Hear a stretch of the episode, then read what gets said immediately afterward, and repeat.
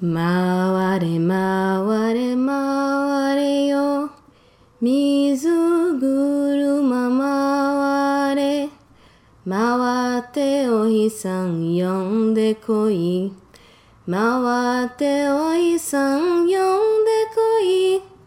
鳥虫獣草木花春夏秋冬連れてこい春夏秋冬連れてこい Caralho, que perfeito! Meu Deus do céu, eu tô arrepiada inteirinha.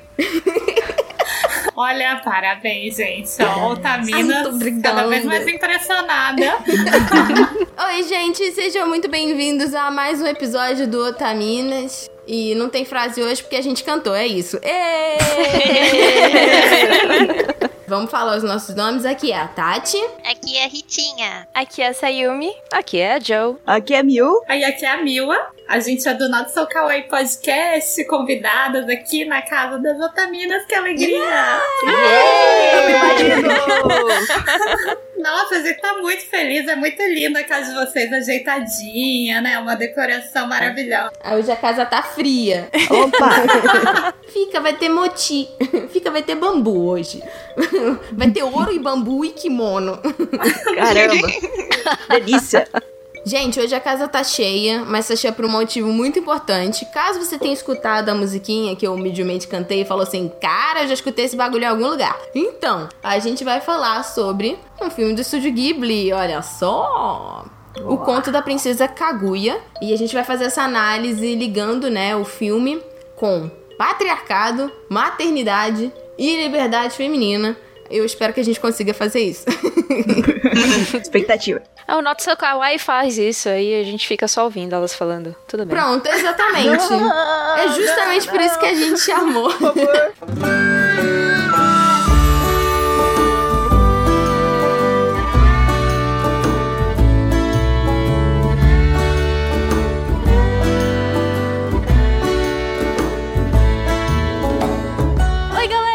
bem-vindos ao Recados, nosso cantinho do Otaminas, pra vocês se sentirem representados também e participarem um pouquinho daqui com a gente. Yay! Quem falou agora foi a Muchan e aqui é a Joe. é verdade, esqueci de me apresentar. Oi, gente! e antes de ler os e-mails de vocês, a gente vai dar, né, os nossos nossas informações sobre o podcast. Sim, sim. Otaminas não fica só por aqui, né? Você sabe. A gente é parceiro do Anime Crazes, nosso podcast irmão. Arroba Anime Crazes em todos os agregadores do podcast e redes sociais. As Otaminas participam lá direto e a Tati é fixa na equipe. Então sempre tem alguma Otamana por lá. Dá pra você ouvir a gente lá e aqui. E tem algumas pessoas que também vão em outros casts, então fica ligado na rede das, das Otaminas, que sempre elas estão anunciando por lá. Sim, sigam as Otaminas também nas contas pessoais, porque todas trabalham com coisas de animes o tempo todo, a gente fala bastante disso. A Jojo também tem outros podcasts, não é mesmo? Sim. Então, fiquem ligados, acompanhem a gente. Yes. E você também pode ajudar na produção do Otaminas. A gente tem uma campanha de fin- financiamento contínuo no PicPay e no Apoia-se. Você ajuda a gente a crescer cada vez mais. ahn, tem acesso antecipado ao episódio do Otaminas e um grupo privado com a equipe do Otaminas, a produção e todos os outros apoiadores, a partir de 15 kawais. Então acessa lá para apoiar, é picpay.me barra otaminas ou apoia.se barra otaminas. E agora vamos agradecer nossos apoiadores que entraram no nosso grupo privado do Telegram e já estão interagindo com a gente. Adélia Metz, Alexandre Nunes, Anderson Conrado, Anderson Corte, André Luiz, André Luiz Alves, Ana Flávia Ratano, Augusto Castanheira, Bárbara Rosa, Beto, Bruno Teixeira, canal Dicas de Cosmaker, Di para Campos, Diego Alves Lima, Edith Garcia, Elizabeth Aguiar, Érica Urakawa, Fausto Felipe, Felipe Peixinho, Felipe Pinheiro, Fernanda Marques, Gabriel Avelar, Gabriel Serro, Gabriela de Saboia, Gerson Cainan, Heloísa Canali, Jean Badji, João Oliveira, José José, José Veríssimo, Júlio Godóis, Laura Melo, Leonardo Lacê, Luan Dias, Luan Luiz, Luan Sauer, Lucas, Lucas Kevin, Lúcia Lemos, Ludmila Nazaré, Luiz Fonseca, Márcio, Maria Luísa Moita, Mariana Souza, Mariane Moraes, Marisa Cantarino, Marli Cantarino, Matheus Lima, Maiara, Miloca, Pablo Jardim, Paloma Lourenço Barreto, Paulo, Pedro Henrique Marques, Rafael Medeiros, Rafaela Cavalcante, Raul Rocha, Richard Kazuo Serikawa, Roberto Leal, Rodrigo Pereira, Thaís Borges, Tainara Quércia, Tiago Maia, Tortelli e William Kurosawa. Uh, até pegar um fôlego aqui, porque é gente, hein? Né? É uma galera maravilhosa que nos acompanha já há um bom tempo. Então, muito obrigada a todos. E sejam bem-vindos novos aí, que tem nominhos novos na lista também. Muito obrigada, pessoas novas. Que a gente fique junto por muito tempo. Yay! E lembrando que esse grupo é composto pelos apoiadores que contribuem com valores a, partir de 15 kawais. Para participar do grupo privado é só acessar picpay.me otaminas e apoia.se otaminas. Aliás, eles já receberam um cast extra e também eles, eles recebem o cast da semana antecipadamente.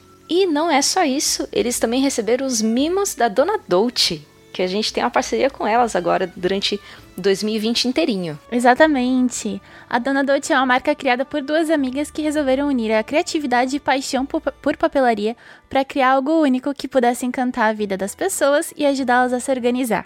Então, desde 2010, elas desenvolveram esses produtos fofos e com funcionalidade, desde os mais variados tipos de planners até cadernos e scrapbooks. Através da internet, além de levar tudo isso para todo o Brasil, elas encontraram uma forma de compartilhar dicas de organização e criar uma comunidade. Hashtag time Dona para falar sobre tudo que envolve o universo apaixonante da papelaria. Ah, e, elas desenvolveram, exclusivo para Otaminas, um planner otaku. Então todos os apoiadores já receberam. É, são folhas temáticas de vários animes e tem áreas de planejamento de animes, mangás, doramas, cosplays, games tudo para os nossos apoiadores se organizarem cada vez mais dentro das otaquices. Sim, sigam elas nas redes sociais, arroba Dona Dolce Loja. Isso aí. Se vocês quiserem nos mandar mimos, cartinhas, desenhos ou cereal, inclusive, a gente tem uma caixa postal. Mas, tendo em vista o momento, fique em casa, tira foto do mimo e manda por e-mail mesmo. Mais pra frente você manda pra nossa caixa postal, que é. É, informação censurada só vai ser divulgada de novo depois que a, a gente sair da quarentena. É verdade, acho justo. Mas enquanto isso, por favor, manda pra gente tudo o que vocês quiserem por e-mail, é podcast.otaminas.com.br. A gente adora receber toda e qualquer coisa que vocês mandam pra gente. E também sigam a gente nas redes sociais, Twitter, Facebook e Instagram, arroba Otaminas em tudo que é canto.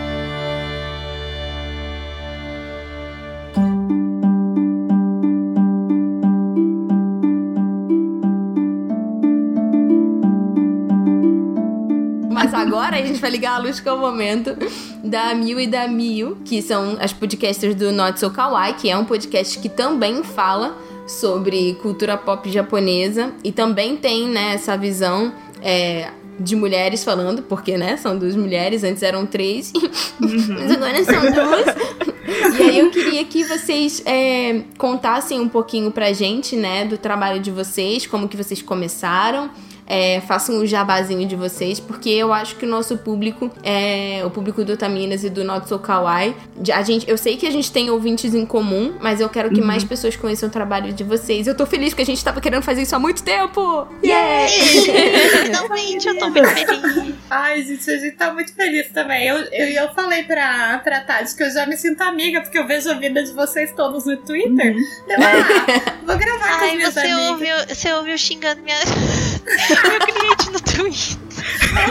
Não, eu já tipo você que seu namorado, fazendo lives, eu fico, a minha amiga ali. É, então, o Notsu Kawaii, ele é um podcast apresentado atualmente, né, por, pela Mil e por mim.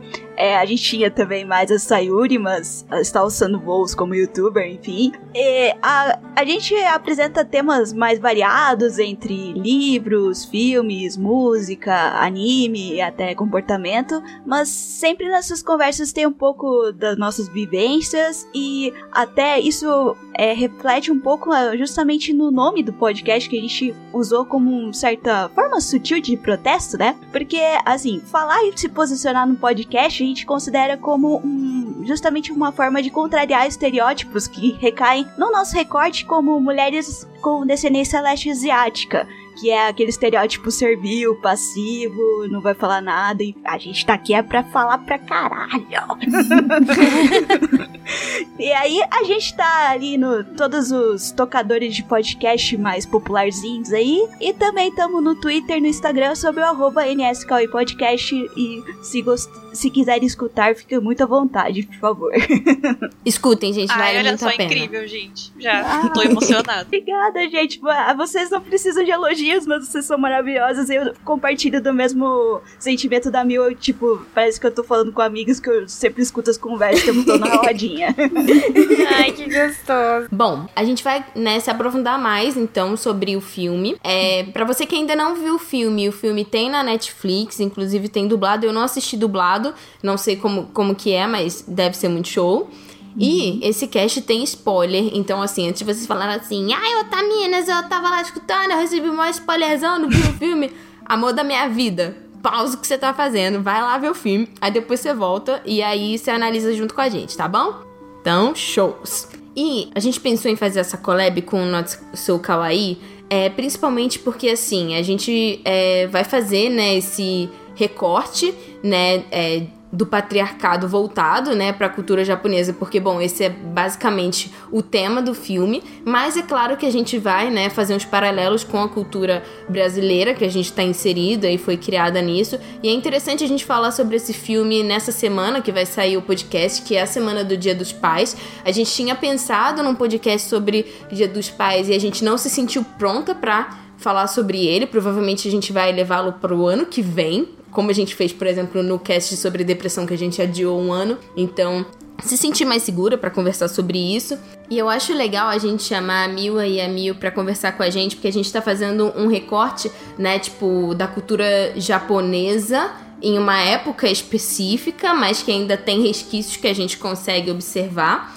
Mas é, eu acho importante fazer esse recorte e fazer um paralelo com a nossa vivência do Brasil, mas sem essa essa pose de white savior, sabe? Do tipo, ai, essas mulheres estão contidas e a gente tem que salvá-las com a nossa liberdade e a nossa cultura, porque a nossa liberdade, na verdade, é, não é tão liberta assim, né? Muita coisa mudou, ainda bem, mas a gente ainda tem muitos resquícios, né? Desse aprisionamento, desse silenciamento de vozes femininas, seja em que cultura for, né? Então eu acho importante a gente fazer esse recorte tendo né, um, um, respeito pela cultura e sabendo né, justamente pontuar. E eu acho importante que as meninas contem um pouco da vivência delas, é, estando inseridas em uma cultura de descendência, em uma família de descendência asiática, né? Isso vai ser muito interessante. Em relação à parte técnica, rapidamente, o filme é de 2013. A direção é do Isao Takahata e foi um dos últimos filmes que ele esteve presente, né? Porque depois ele acabou falecendo. Foi o último longa que ele produziu. Ele faleceu em 2018 e foi indicado ao Oscar de melhor animação em 2015. É, esse filme ele conta a história de uma fábula clássica da cultura japonesa que é o eles chamam de o conto do cortador de bambu. E eu recebi um spoiler pelo Twitter porque eu acho que alguém tem um livro. Ou eu estou ficando louca? É, eu Não, gente, olha, até dentro do Dia dos Pais, porque eu fui assistir o filme, né, que a gente combinou, eu assisti, como falei, um pouco de última hora, mas com muito amor. e daí eu tava, eu tava assistindo, eu, nossa, eu conheço conheço essa história. Então, é que meu pai lia pra mim quando era criança um Gente. livro de contos japoneses. É, daí tinha esse, esse é um dos principais. Esse e um outro lá de um, de um cara que vai pro fundo do mar com uma tartaruga, enfim. Outra história. Gente, que legal! Uma coincidência, né? Meu Deus, quais seriam as chances? Tô, tô Sim, besta. dia dos pais, ainda você ficou falando, eu fiquei lembrando dele com muito carinho, assim. Ah, Só que assim, a história é diferente do filme, né? A Tati acho que vai Uhum. falar. E não sei, no livro acho que é mais. Ah, sa- sabe quando você lê esses contos de Green? Quando você vai ler, tipo, esses contos de Cinderela da vida e não é nada do que é o filme? uhum. Não é nada filme da Disney, né? Nada. Tipo, o, o Princesa Kaguya já não é muito Disney, daí o conto era menos ainda, assim, que eu me lembro. Eu lembro que eu ouvia e ficava meio, nossa, que esquisito, né? Acho que eu prefiro Cinderela, pai, mas tá bom. É, o que o pessoal diz sobre o filme e o livro é que, tipo assim, o livro não, né? O conto, né? Que o conto, ele, ele fala mais, assim, dos acontecimentos em volta dessa personagem, que é a Kaguya, mas ele ele meio que fa- bota um olhar de fora. E o filme, ele meio que coloca essa, a- essa personagem, né, como realmente a protagonista e mostra, né, o olhar e os sentimentos dela sobre o que, que tá acontecendo. É, dá pra ver que é bem mais. Mostra bem mais os sentimentos dela, porque eu até li o conto de novo e ela parece muito mais uma entidade, sabe, no conto do que, Uhum. Do que uma humana, como no desenho, né? E tem Uhum. uma ilustração linda que eu vou mandar pra Tati depois. Ah, eu achei lindo. Eu vi você, você postando no Twitter. Eu fiquei, gente, como pode? eu vou pedir para uma outra amiga mandar uma sinopse do Cocorô, assim, assim, tipo, sabe, assim, livre, leve, solto. Quem, quem se. Não, eu não é uma questão de sinopse, mas é, é, é um filme que, pra, mesmo pra gravar o cast, eu não consegui reassistir porque eu acho que ele acaba sendo muito pesado emocionalmente, mas é totalmente worth it. Tipo, É, é aquele filme que não tem final feliz, né? é. Exato. Então eu acho que, tipo, quem for assistir já tem que ir, ir preparado pra chorar. Né, e assim, quando eu assisti a primeira vez, é. Quantos anos eu tinha? Eu acho que foi por volta de 2015, 2014, por aí. Eu já tinha uns 20 blaus. Mas eu vi, tipo assim, ah, legal, um filme do Estúdio Ghibli. Gosto de Estúdio Ghibli. E eu fiquei assim, ah, legal, a, a parte gráfica era bem diferente do que eu tava acostumada com o Estúdio Ghibli, porque o filme é todo aquarelável, né? É, em matéria Por de é animação. muito bonito. Lindo Ai, a arte, demais. a arte é Nossa. maravilhosa. Cada frame parece um quadro. E assim, faz muito sentido é, ser desse jeito, porque é baseado no. Na, assim, nesse estilo, né, de ukiyo-e, que são essas gravuras é, da época feudal, né, do Japão. E dizem que esse texto do, do que eles chamam que é o Taketori Monogatari, que seria o conto do cortador de bambu, ele é tipo uma das narrativas mais, mais antigas, assim, existentes da, da cultura japonesa. E aí tem, se você botar no Google e tal, o próprio Wikipedia ele te mostra umas cenas, assim, de umas pinturas. Então, assim, faz sentido, né, o filme graficamente, tipo, lembrar essa origem, né, dele. Sim, eu tava ouvindo um, pod, um outro podcast que eles estavam contando que o, o coordenador, né, o Ta- Takahata, Isso.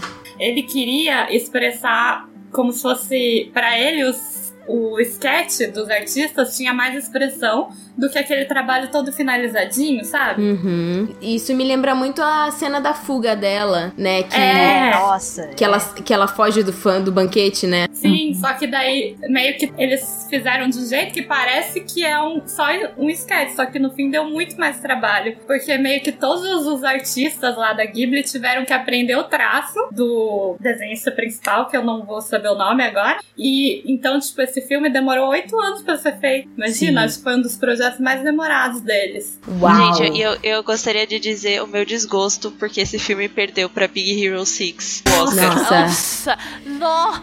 Juro. Meu Deus do céu, eu vou enfiar uma faca no meu dente. Que horror!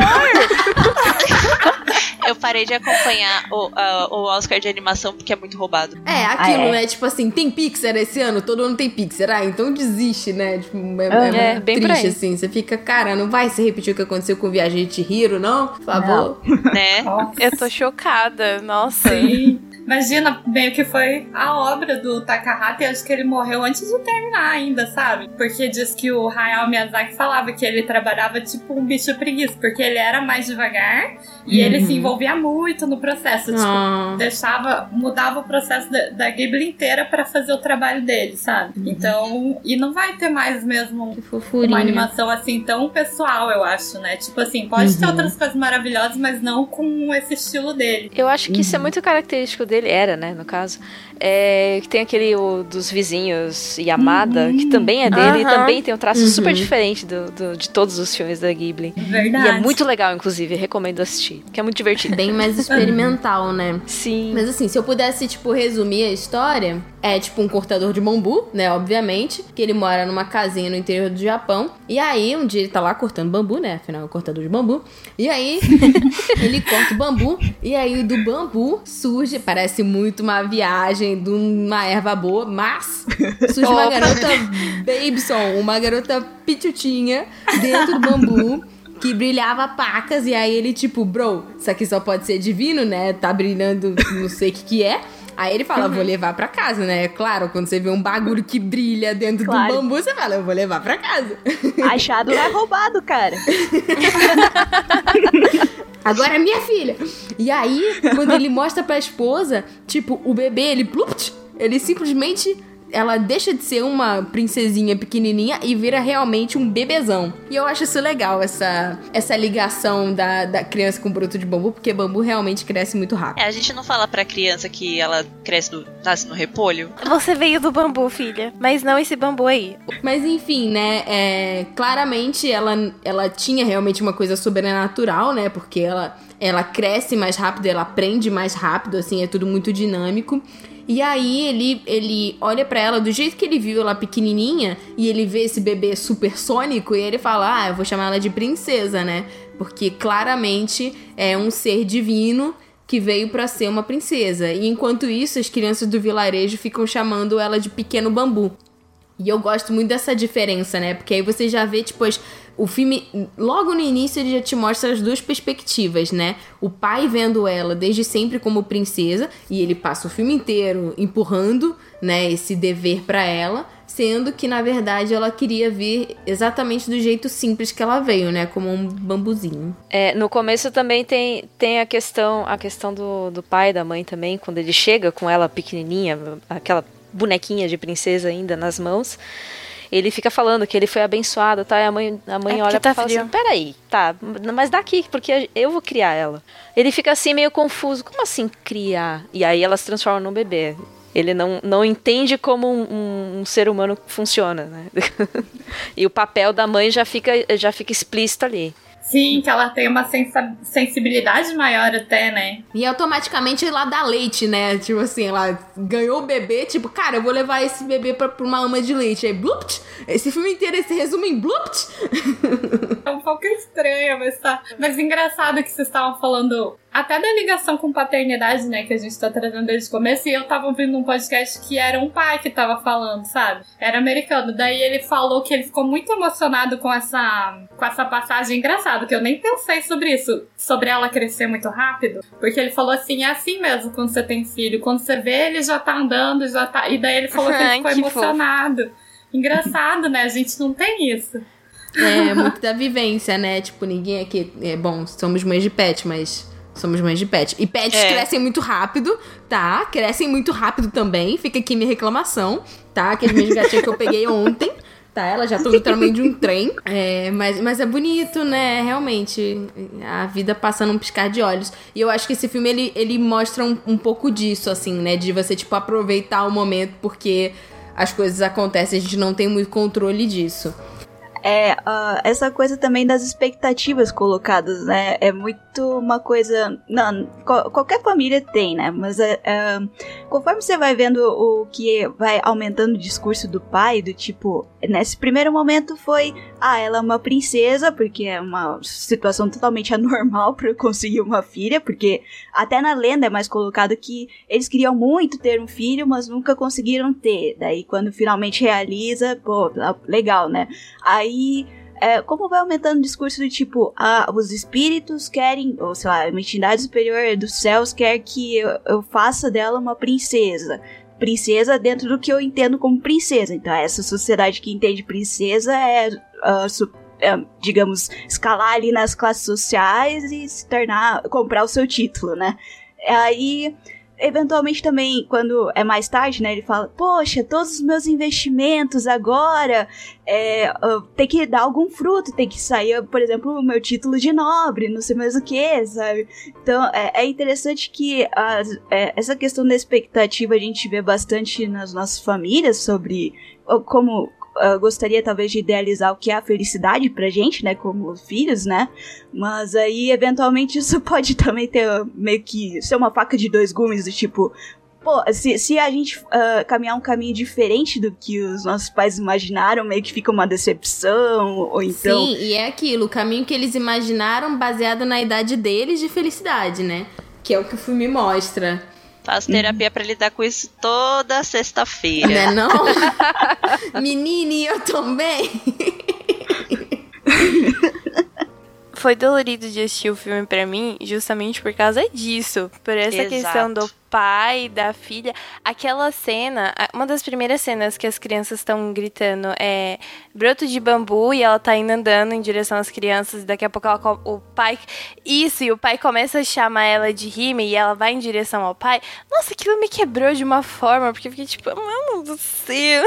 Nossa, é verdade. Porque, tipo, é, porque, tipo, ali praticamente já é aquela cena, pelo menos para mim, já entrega, tipo, depois que você termina, aquela cena entregou o plot da história, porque, tipo, ela se desvia daquilo do broto de bambu e vai pro caminho da princesa, mas não porque ela, tipo, tava querendo ir por livre e espontânea vontade. Não, porque o pai estava chamando, o pai estava conduzindo. E é. Ah! E engraçado que ela também dá vários sinais que ela não quer isso, né? Não é como se não, ela não estivesse falando, mas mesmo assim o pai acredita na ideia dele de felicidade, né? é aquilo que é aquilo que todos os pais pensam, né? Você é uma criança, você é pequeno, tipo, você não sabe o que está falando. Eu sei o que é melhor para você, sabe? E às uhum. vezes não uhum. sabem. Às vezes, né, é aquilo, você até sabe, você como como pai, como mãe, você até sabe o que pode ser melhor. Você você né, às vezes até sente, mas viver é meio que isso, né? Você deixar aquele ser ter as próprias experiências e aprender é, e tentar descobrir o que, que ele quer, né, também. O triste é que dá para ver desde o começo que ele tem boa intenção, né? Que é, pelo menos no começo, assim, é muito pela filha. Daí você não vai percebendo essa transição de, do que ele quer para ele, na verdade, né? Que ele se engana que é pra filha, mas é para ele. Daí, só que você não consegue odiar, né? Tipo, Cara, porque esse pai, tem, tem muitos pais, sabe? E de muitas culturas, assim. Todo mundo viu um pouco do próprio pai nesse pai, sabe? Por isso que eu acho interessante esse episódio sair no Dia dos Pais, é, porque a gente meio que tem. A gente vai ter meio que dois dias dos pais, assim, né? O do ano que vem, que vai falar sobre outra coisa. E o desse ano eu acho que é mais uma. É mais um apelo e não só um dia dos pais para as filhas, mas um dia dos pais para pais ou futuros pais tentarem entender como coexistir é, sem tolir, né, essa menina desde o início, achando que você sabe o que é melhor para ela. Uma cena que eu acho muito marcante é quando ela tá com, começando, né, a, a, ficar amiga lá dos meninos, que tipo assim, ela é um espírito totalmente livre e as, os meninos estão lá tomando banho lá na cachoeira e eles falam, ah, pula aqui, pula aqui. E aí eles ficam achando que ela não vai pular, né? Mano, a mina tira a roupa toda e te com cara. É, eu acho essa primeira parte da animação, dela crescendo no campo, dessa convivência com os amigos dela, tão, tão adorável, tão pura. Uhum. E é muito isso, né? Ele fica um pouco incomodado, né? O pai dela tá, tipo, com esses meninos, né? E tudo mais. E a mãe fala: não, ela tá. Ela, ela tá bem, né? Ela tá segura com eles, assim, tipo, meio que isso. Mas tem essa coisa, né? Tipo assim, ah, tem um pouco dessa ideia que já é, faz parte desse patriarcado, tipo, ah, ela não pode ser amiga de outros meninos porque ela é uma menina, entendeu? Não, e tem também a questão da malícia, né? Que, é que toda. Sempre. To, com certeza, tipo, todas nós acho que tiveram aquela, aquele amiguinho de infância que se tomou banho junto. E aí, Sim. depois que você fez, sei lá, você fez, sei lá, 13 anos, essas coisas, começou a aparecer aí nisso Já os, os meninos já não podem mais entrar no seu quarto, você já não pode mais é, não usar um sutiã, porque o seu, o seu seio já tá começando a aparecer na roupa. Uhum. É, sempre nessa fase, tipo, a malícia vem, vem com, esse, com essa carga de, tipo, você não pode Que tem que se mostrar. cobrir, né? Tipo, É, eu, a gente tem, eles não, eles podem andar sem camisa por aí. Mas eu, eu lembro, eu lembro de uma cena, eu nem lembro quantos anos eu tinha, mas assim, eu- é, foi numa dessas também, é, Ritinha, que nem você falou, de super natural, que nem a, a Kaguya é, mergulhando com os meninos ali. E depois eu contei pra minha mãe, que eu tava na casa de um amiguinho e a gente já acabou, né, tomou banho e tal. E eu contei pra ela. Ela ficou lívida, ela ficou, tipo, da cor da parede, assim, branca. E aí me proibiu de andar com ele, não sei o que, tipo. Ela colocou a malícia dentro de uma coisa que não tinha. Imagina, eram duas crianças, sabe? É aquela história, tipo, ao mesmo tempo que eles estão fazendo isso pra proteger a gente, porque eles também passaram por coisas, mas como eles passam essa informação, né? O passar a Exato. informação é, é É crucial é, escolher a forma de, de é, educar, que, né? Acaba sendo isso, educar, é, é mais importante do que simplesmente despejar, assim, gritando. Ah, Pode ser pode mais traumático, né? passar." É traumático, é traumático. Tanto é que na cena mesmo, eu reparei na minha reação que os meninos estavam todos pelados lá e quando ela tira, até eu fiquei meio. Ela vai Eu tirar. também. Né? É, Então, e por que, que ela não poderia? É, porque tá na nossa cabeça já, Tá. né? Sim. a gente foi criada dessa forma. É, É- eu é já fiquei, nossa, louco. será que os meninos olharam daquele jeito? Será que vão Uhum. fazer algum bullying? Vão fazer alguma coisa? Daí não, foi natural pra eles. Foi né? sim. Foi um tapa na minha cara. É, da minha- eu acho que o bom da gente ter consciência dessas coisas é que a gente tendo consciência, a gente vai ter muito mais dificuldade em reproduzir essas coisas. Porque a gente já vai entendendo, sabe, o processo da onde a gente veio, assim. Eu acho que a nossa geração em relação à maternidade e paternidade vai ser um grande divisor de águas, assim, justamente por a gente. A maior parte das pessoas é, já está buscando algum tipo de terapia, já está entendendo seus processos, né? Então, assim, eu acredito que a gente vai ter algum momento, assim, de ruptura em relação a, a isso. Eu acredito, eu gostaria. Eu vejo até que acho que já tá tendo uma mudança nas nossas mães. Eu não sei se vocês sentem isso, é meio fora do assunto, né? Mas eu vejo a minha mãe, minhas tias, muito mais assim, revoltadas com coisas que antes elas não. Elas achavam que era normal, sabe? Acho que é, um- acho que é um pouco do desabafo delas também, Sim. né? Do tipo, É. ah, eu segurei isso quieto durante muito tempo e agora eu tenho pessoas que podem concordar comigo com esse pensamento que eu seria, tipo, dita como louca. É bem isso mesmo. Tem um nome pro que eu sinto, né? É bem isso. E aí, andando na história, né, essa questão da mudança do palácio, porque o pai dela vai lá cortar bambu de novo, né? Esse bambu, não sei que bambu é esse. É, mas. Ai, queria um bambu Aí- desse na minha vida. Falar nada, Gente, mas ele vai cortando os bambus e vai saindo ouro, assim. É um negócio muito vai saindo louco. uns, uns tecidos, fazer uns cosplay. É, os tecidos de, de- os tecidos de cosplay pra Mochan, assim, loucamente. Vai saindo os, eu vou falar os cosplay de novo. Ai, obrigada, Sayumi. os kimonos, né? E aí ele loucamente olha aquele e fala assim: não. É, Ele já olhou pra aquele, não, tenho certeza que os céus estão falando que agora é o momento. Eu vou pegar esse negócio aqui durante esses anos, vou pegar esse ouro todo, vou construir um puta de um palácio em Beverly Hills e vou botar essa mina lá.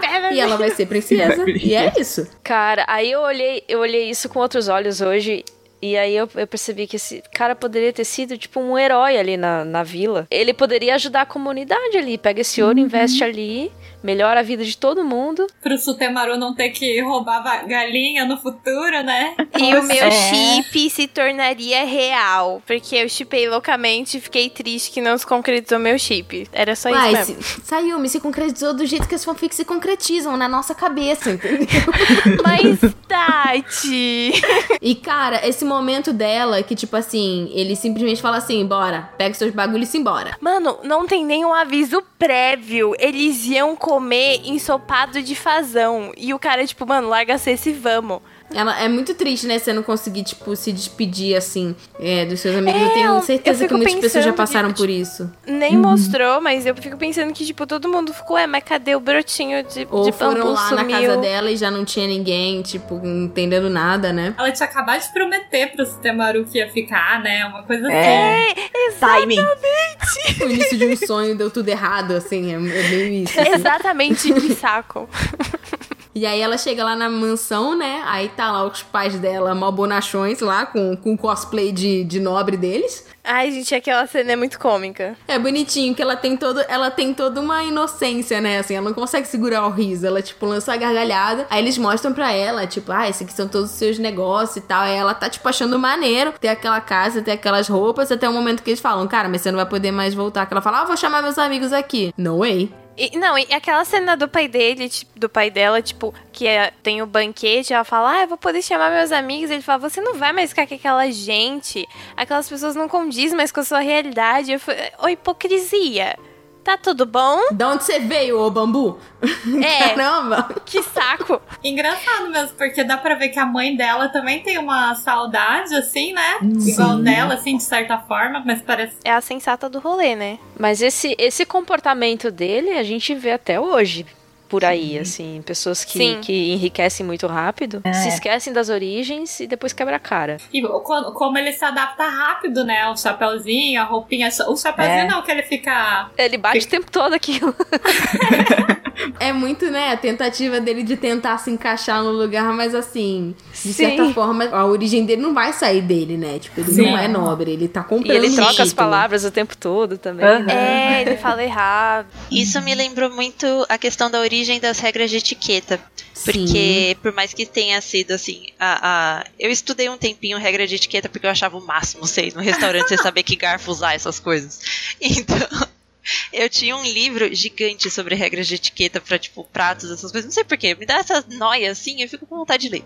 E aí, nisso, as regras de etiqueta elas foram criadas exatamente pra identificarem quem que era o nobre no palácio Ah, quando você tinha as festas. Porque as pessoas que, que frequentavam, elas sabiam, elas recebiam um manual de como se portar. Nossa. E aí, nisso, as pessoas que compravam títulos, que eram os, os burgueses, eles não se portavam conforme era ditado o espaço. Uma merda, né? Mas aí, nisso, eu achei muito interessante pensar isso, que ele tava querendo se encaixar, mas ele nunca vai se encaixar. Porque ele não é aquilo. E falando de etiqueta, tem a professora também, né? É, não, que a gente, a gente, eu, é isso que eu acho importante da gente saber fazer o recorte, né? Porque tem pessoas que, tipo assim, não olham pro próprio umbigo e da onde vieram e das suas origens, e aí chegam e falam assim, nossa, que horrível, elas pintam os dentes de preto, nossa, que horrível, elas têm que levantar assim, assim, assado. Tipo, tá, é, o filme mostra bem a perspectiva de uma jovem que não se encaixa, não quer isso pra ela.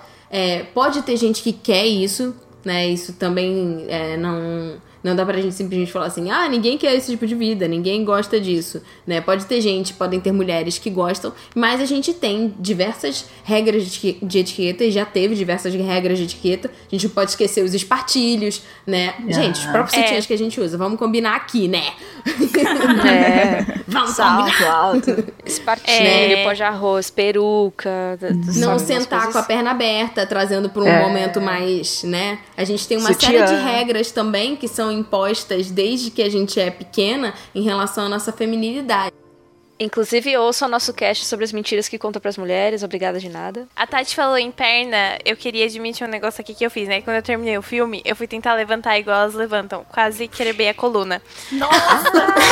e tipo, não, você nunca se levanta, mas caso precise levantar. Você só anda com, com o joelho no chão, né? Tipo É, assim. pagando os pecados, né? Porque, porra, dói demais. Não, e eu fiquei imaginando, é, essas moças devem ter altos calos no joelho, né? Assim como os sapatos, né? Tem aquela questão lá dos sapatos Sim, chineses sim. que modelava o pé pra deixar. Então, assim, é, essa questão da, de certa forma, da não só da etiqueta de como se portar, mas da- desses sacrifícios que a gente, como mulher, tem que fazer é muito Sim. mais para agradar um olhar masculino do que necessariamente um olhar feminino. Por exemplo, a questão das sobrancelhas, né?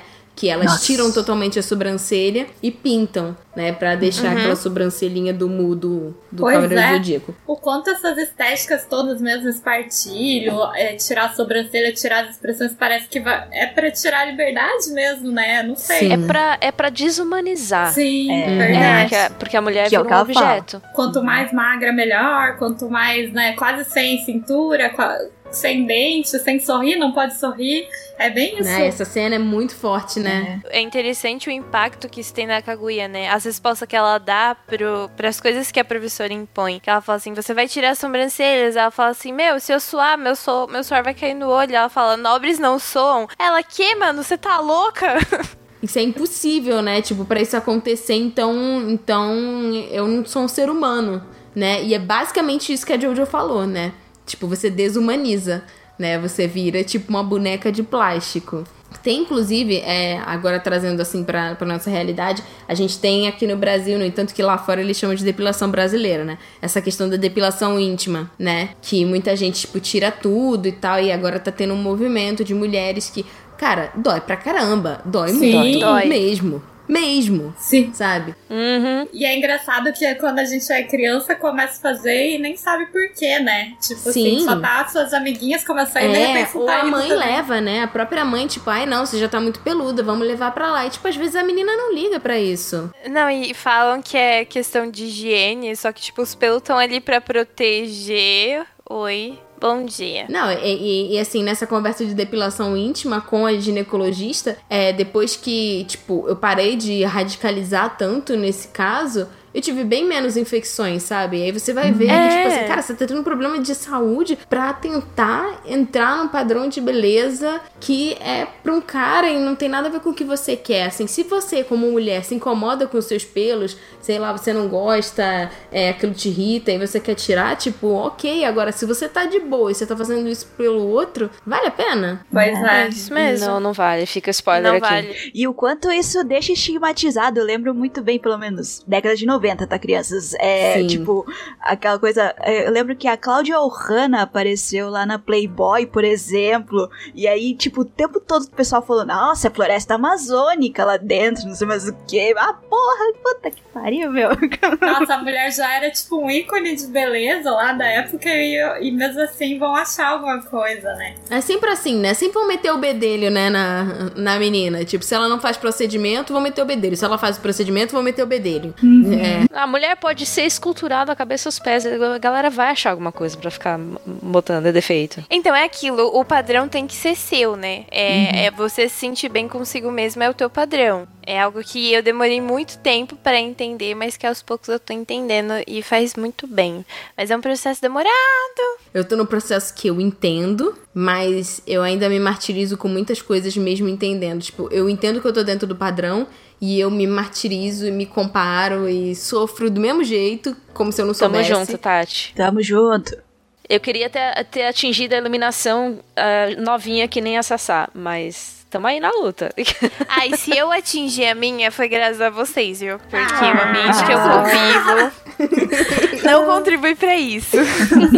Voltando pro filme, é, o que eu acho interessante que é naquela parte que ela tá tocando lá o shamisen, que, a, que a, a professora dela fica pistola, porque ela chega assim, tipo, a- ela tá tentando ensinar pra menina e a menina nem chungs, né? Aí o pai dela chega, aí ela vai lá e, tipo, manda lá o Mozart em japonês, assim, ela vai lá e toca, tipo, é, toca, tipo, muito bem. E aí a, a professora fala assim, cara, aí o pai dela, caraca, ela tá tocando mó bem nela. Cara, tipo, ela tá tocando bem quando você chega, ela faz os bagulho direito. Quando eu tô lá ensinando, ela tá, tipo, fazendo pouco caso. Mas eu acho que é muito isso, assim. Aí ele dá uma risada e fala: É, isso é, é ela mesmo. Por quê? Porque ela é um espírito livre, né? Assim, ela fala, ah, você tá treinando caligrafia? Ela tá, uhum. Aí quando você vai ver, ela tá fazendo uns bichinhos. Fala um pouco o que vai ah, avançando depois na história, que é a questão da filiação. É, ou melhor, desculpa. Sabe essa coisa de você se sentir obrigado a não só alegrar os seus pais, como satisfazer, de certa Uhum. forma, porque você é grato e você tem uma dívida com eles, de certo modo, Uhum. né? É, esse amor recíproco, digamos assim. Então, é, até o final, né, nessa questão de não querer desagradar, e que também é colocado pe- pela. Por essa professora de etiqueta depois Sim. Ah, como uma forma de decepção se você não aceitar o convite de casamento. Ela fala, ou ah, você melhor, vai magoar a o pro- seu proposta. pai? Isso, né? é, É, Essa chantagem emocional, é- ela, ela bate forte, cara. Não, não dá bate certo. demais. Não, e é muito doido, porque assim, a gente, a gente, com certeza todas nós já passamos por isso, com ou o pai ou a mãe, assim. Você vai fazer isso, você tá me magoando. Sim. né? Eu vou morrer de Não. desgosto, né? Adiantando um pouco, mas eu sempre lembro que a minha psicóloga fala que crescer é matar os pais, né? Né? Tipo assim, como Sim, se fosse. sim. Quando ela chega nesse ponto que ela fala, ó, pai, eu faço, mas depois eu vou me matar. É querendo ou não, é. É. uma maturidade dela, né? Porque ela se anulou a vida toda, praticamente, por ele também, né? Só, só deixar claro aqui para as pessoas muito literais, não é matar seus pais, tipo, de verdade, tá? É que a gente, a gente internaliza imagens dos nossos pais que a gente carrega pela vida inteira. E o amadurecer Sim. é isso. Você mata essas imagens para você poder ser você mesma. Olha que bonito. E, é- e é muito difícil essa passagem. E, e eu acho que esse filme também me trouxe uma reflexão no final que é, que é do tipo: o que eu aprendi com ele é que os pais criam pro mundo, eles não podem criar pra eles. Uhum. Que é algo que. É, é o que eu tenho passado nos últimos 27 anos da minha vida. Mas, tipo, é engraçado, porque parece que ninguém avisa pra eles. Mesmo que as pessoas avisem que, tipo, você não tá criando seus filhos pra você, você tá criando seus filhos pro mundo, eles fazem a Katia cega e falam, não, gente, é mentira, vai ser meu bebê pra mas eles- sempre. não, mas o pior é que eles sabem que é pro mundo. Exatamente, só que eles não aceitam. E eles acham que o pro mundo é o que eles acham que é, né? Tipo, igual o cortador de Não, é o mundo que eles prepararam. É, o que mundo eu que acho eles- que é melhor.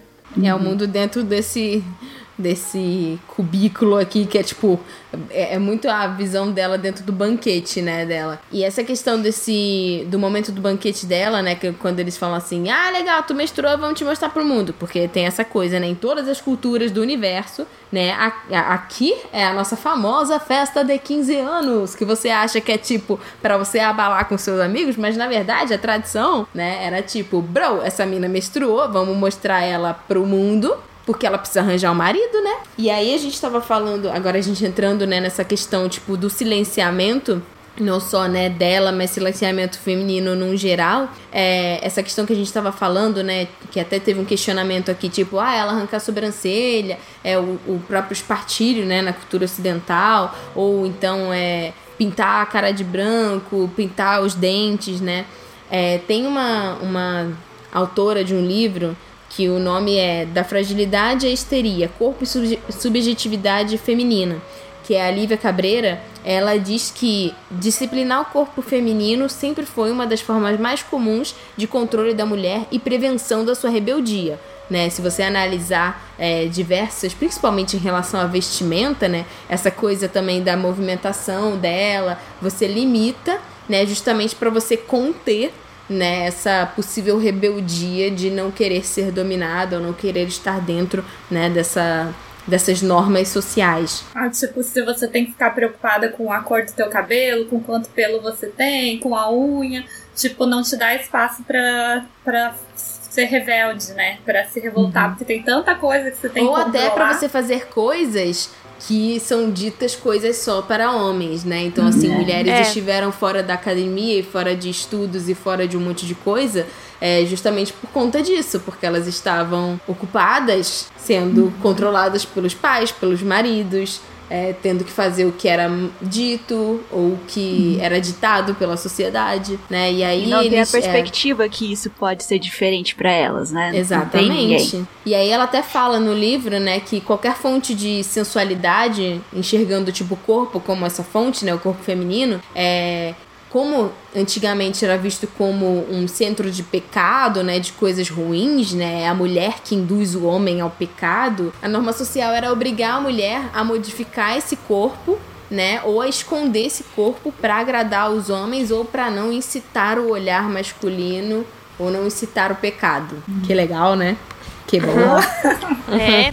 E, e aí, inclusive, ainda tem algumas religiões até brasileiras que tem isso, que, tipo, a religião dos meus pais, que a mulher tem que usar o véu na cabeça pra esconder a cabeça e automaticamente esconder o rosto. Então, tipo, É, em, em várias sociedades, assim, falando. Até, até em outras, outras culturas, né? As mulheres que utilizam burca e tudo mais, tem... É, é aquilo, né? Tipo, sensual pro- muda de uma cultura para outra, né? Enquanto É, eu ia falar, tem culturas alguns, é um algumas pessoas que falam que não pode prender o cabelo porque a nuca é muito sensual, aí não pode a- aparecer a nuca. Então, Bro, é, decide, né? é exatamente, é qualquer coisa, na verdade, que, que exerça esse controle em cima do corpo da mulher. Que a mulher é uma força, é uma potência, e aí então a gente tem que segurar esse furacão. E aqui, ó, vou, vou- que a gente citou burca e tudo mais, é, uma, é um outro assunto, outra cultura, outra religião. A gente tá falando aqui da, da parte japonesa e da vivência do olhar que o filme tá falando, porque é um assunto muito polêmico. É justamente você colocar o olhar branco em cima da cultura dos outros sem ter a vivência, sem conhecer. Então isso é muito perigoso, muito cuidado ao emitir a sua opinião a respeito, principalmente de burques e etc. Voltando à pauta, tem um outro livro, né, que fala sobre histórias histéricas, a histeria e a mídia moderna, é, que fala, né, sobre esse silenciamento feminino sendo esse abafamento das vozes, né? É, principalmente devido a essa responsabilidade doméstica. Então, assim, as mulheres antigamente, elas tinham que voltar, né, a, a, a atenção pro lar, pra família, pro marido e tudo mais. Então, assim, as emoções, as opiniões, né, não interessava pra, pro resto, principalmente, né, pros homens da vida delas. Então, assim, ela tá sendo histérica, ela tá sendo louca, ela tá... E a gente passa por isso até hoje, não é mesmo? Ah, que... Infelizmente, né? Não, Então- no, no, no Ocidente mesmo, por muitos anos, quando uma mulher ousava ter um pouco mais de liberdade, um pouco mais de conhecimento, ou falar o que pensava, ela era queimada numa fogueira apenas. Não é? E depois ela, como, quando foi surgindo, né, a psiquiatria e tudo mais, o pai ou o marido falava: Não, a minha mulher está histérica. E aí elas eram internadas com tratamentos terríveis só por terem vontade própria. Ou até às vezes tem histórias de homens que só queriam separar da mulher, né? E não sabia Uhum. como e internava nessas clínicas e não tinha nenhuma, nenhum teste ou nenhum, nada que a mulher pudesse falar. Histeria, inclusive, a origem da palavra histeria vem do grego histera, que é útero. Então, histeria, histeria tipo, é, entre aspas, chilique de mulher. Eu achei ótimo depois quando colocaram assim, principalmente depois da Primeira Guerra, surgiu a histeria masculina. Daí o pessoal ficou, meu, peraí, peraí, não é bem assim, não sei o quê. E era transtorno, é, estresse pós-traumático, né? porque, é, porque o pessoal ficava meio que com sentimentos de ah, terror, medo, mais sensível e tal. Então, meu Deus, a histeria masculina, Ah, caralho. mas daí não é histérico, daí é estresse pós-traumático. É, é diferente. Realmente a gente não fala histérico, né? Eu fiquei pensando aqui, não, acho que É, eu fala já não- histérica, né? Uhum. Mas é, é interessante porque se você se mostra um pouco mais vulnerável, mais, é, é, digamos assim, mais sensível às coisas, aí é meio que uma inclinação feminina. E isso é ruim também. É muito engraçado é verdade. Em relação, né, é, que a gente estava falando da visão da sociedade, né? Então, tipo, as mulheres desde sempre eram vistas como seres que não seguiam a razão, né? Eram seres muito emotivos, às vezes comparadas a animais, né? E que é, a sociedade, então, tinha que ensinar a mulher a como lidar com o seu próprio corpo. Então, assim, esse corpo feminino, ele vira uma propriedade da sociedade e não da própria mulher. E a gente tá. Uma curiosidade, né? Porque muita gente pode ter visto o filme e falado: Ah, mas por que, que elas pintavam o dente de preto? Era pra esconder os, os dentes, porque, olha aí, a gente falando sobre sensualidade depende do contexto da cultura da época. Nessa época, os dentes eram vistos como uma das partes mais sensuais do corpo feminino. É por isso que tinham os leques, pra você, tipo, cobrir a sua boca e tudo mais. Nossa, interessante. Nossa, agora tudo se encaixa, caralho. É, Pois é, então elas Eu tava pintavam. tentando entender da onde pintar de preto, né? Eu também tava. Pois é. É, e se, se for ver, até hoje tem alguns resquícios disso, né? Você vê as, as mulheres normalmente no Japão vão rir, elas cobrem a boca. Ah, né? sim, sim, sim, pra sim. rir. Ah, uhum. Verdade. Nossa, meu Deus, eu... ah, meu Deus, a minha cabeça tá explodindo, calma. Claro que tem uma questão toda vulgar, mas é- são coisas herdadas, né? Tipo, um hábito que você acaba herdando, né? Tipo, ah, as mulheres à minha volta fazem isso e falam, ai, guria, tapa a boca, né? Tipo, fecha a perna, né? Essas Isso, coisas acon- assim, isso né? acontece, isso Então, é acontece mesmo em motivo. família de, de origem asiática, assim? Vocês passaram por isso? De, tipo, não mostrar determinada parte ou alguma coisa em particular, assim? Ou foi mais uma, uma vivência mais brasileira? A minha foi mais brasileira porque eu não tive contato, assim, direto com a minha família japonesa, assim, por, por questão geográfica mesmo. Morava em outra Uhum. cidade, né? Mas, assim, ah, já da educação da minha mãe era por questão mesmo só de ser mulher mesmo, né? Uhum. Então, Não, não, acho que não tem nada de assim, ó, nossa, diferente, porque ela nunca me falou pra tapar a boca, por exemplo, Uhum. nem nada, né? Mas é, eu acho que não, não tem muito na minha vivência, não. Eu tô pensando aqui também. Eu acho que o que eu sinto mais é. Apesar que a minha família é meio que bem família tradicional japonesa, né? Mas eu não lembro tanto disso, assim. A minha mãe, ela é meio feministona, sabe? Ai, que Então, ótimo. Que legal. Não, é, isso foi bem bom, eu admiro isso muito nela. Apesar da gente ter nossos problemas, né? Uhum. Mas o, o que eu. O que eu percebo mais é a visão dos outros sobre a mulher japonesa, sabe? Assim, Uhum. de eu não me encaixar nesse padrão, assim, Não por poder ser mais extrovertida, né? isso. Ai, tipo, talvez tenha outras meninas que são mais tímidas, que colocam a mão na boca pra rir. Eu já vi isso. Já vi isso na Uhum. comunidade também. Mas daí eu acho que era muito mais jogado pra mim que eu tinha que ser assim, sabe? Assim, nossa, Uhum. você é muito tagarela pra uma japonesa. Você é muito não sei o quê. Uhum. Então, Ah, não veio tanto da minha família, veio de, de outros, assim. E eu acho que assim, esse momento da, da ruptura foi a cena que a gente falou, que ela tá lá no banquete dela e ela fala, cara, eu não posso sair no meu próprio banquete e tá lá um monte de homem bêbado, né? No É, banquete. trêbado. Trêbado. Tem uma parte que me chamou muita atenção que tem uma moça servindo e tem um cara que ele vai tentar botar a mão na bunda dela e ela dá um tapa. Não sei se já vocês Ah, repararam. sim, né? reparei. aham. A gente pra Cara, acho que toda mulher viu isso e, tipo, ficou puta, assim, sabe? Assim, Uhum. não tem como a mulher não, não prestar atenção nessa, Aham. nessa parte. Sim. E, E, aí. é engraçado que nesse filme coloca muito. é, no caso, esse aí seria o pessoal mais nobre, né? Toda essa fase de, de ter contato com o pessoal nobre é sempre os homens muito babaca, não tem rumo à exceção dessa vida, né? É, Nossa. E enquanto o pessoal que é mais humilde, né? Sabendo todos os paranauê lá. Então, tipo, por mais que você tenha classe social, você vai ser um idiota, cara. e, É um tipo, nos- burguês folgado. é um burguês folgado, isso aí. Burguês Mas aí, safado. tipo, burguês safado. É, porque. Ah, Eu não sei, assim, tal- talvez possa ser até uma, uma discriminação direta que o diretor tenha, né?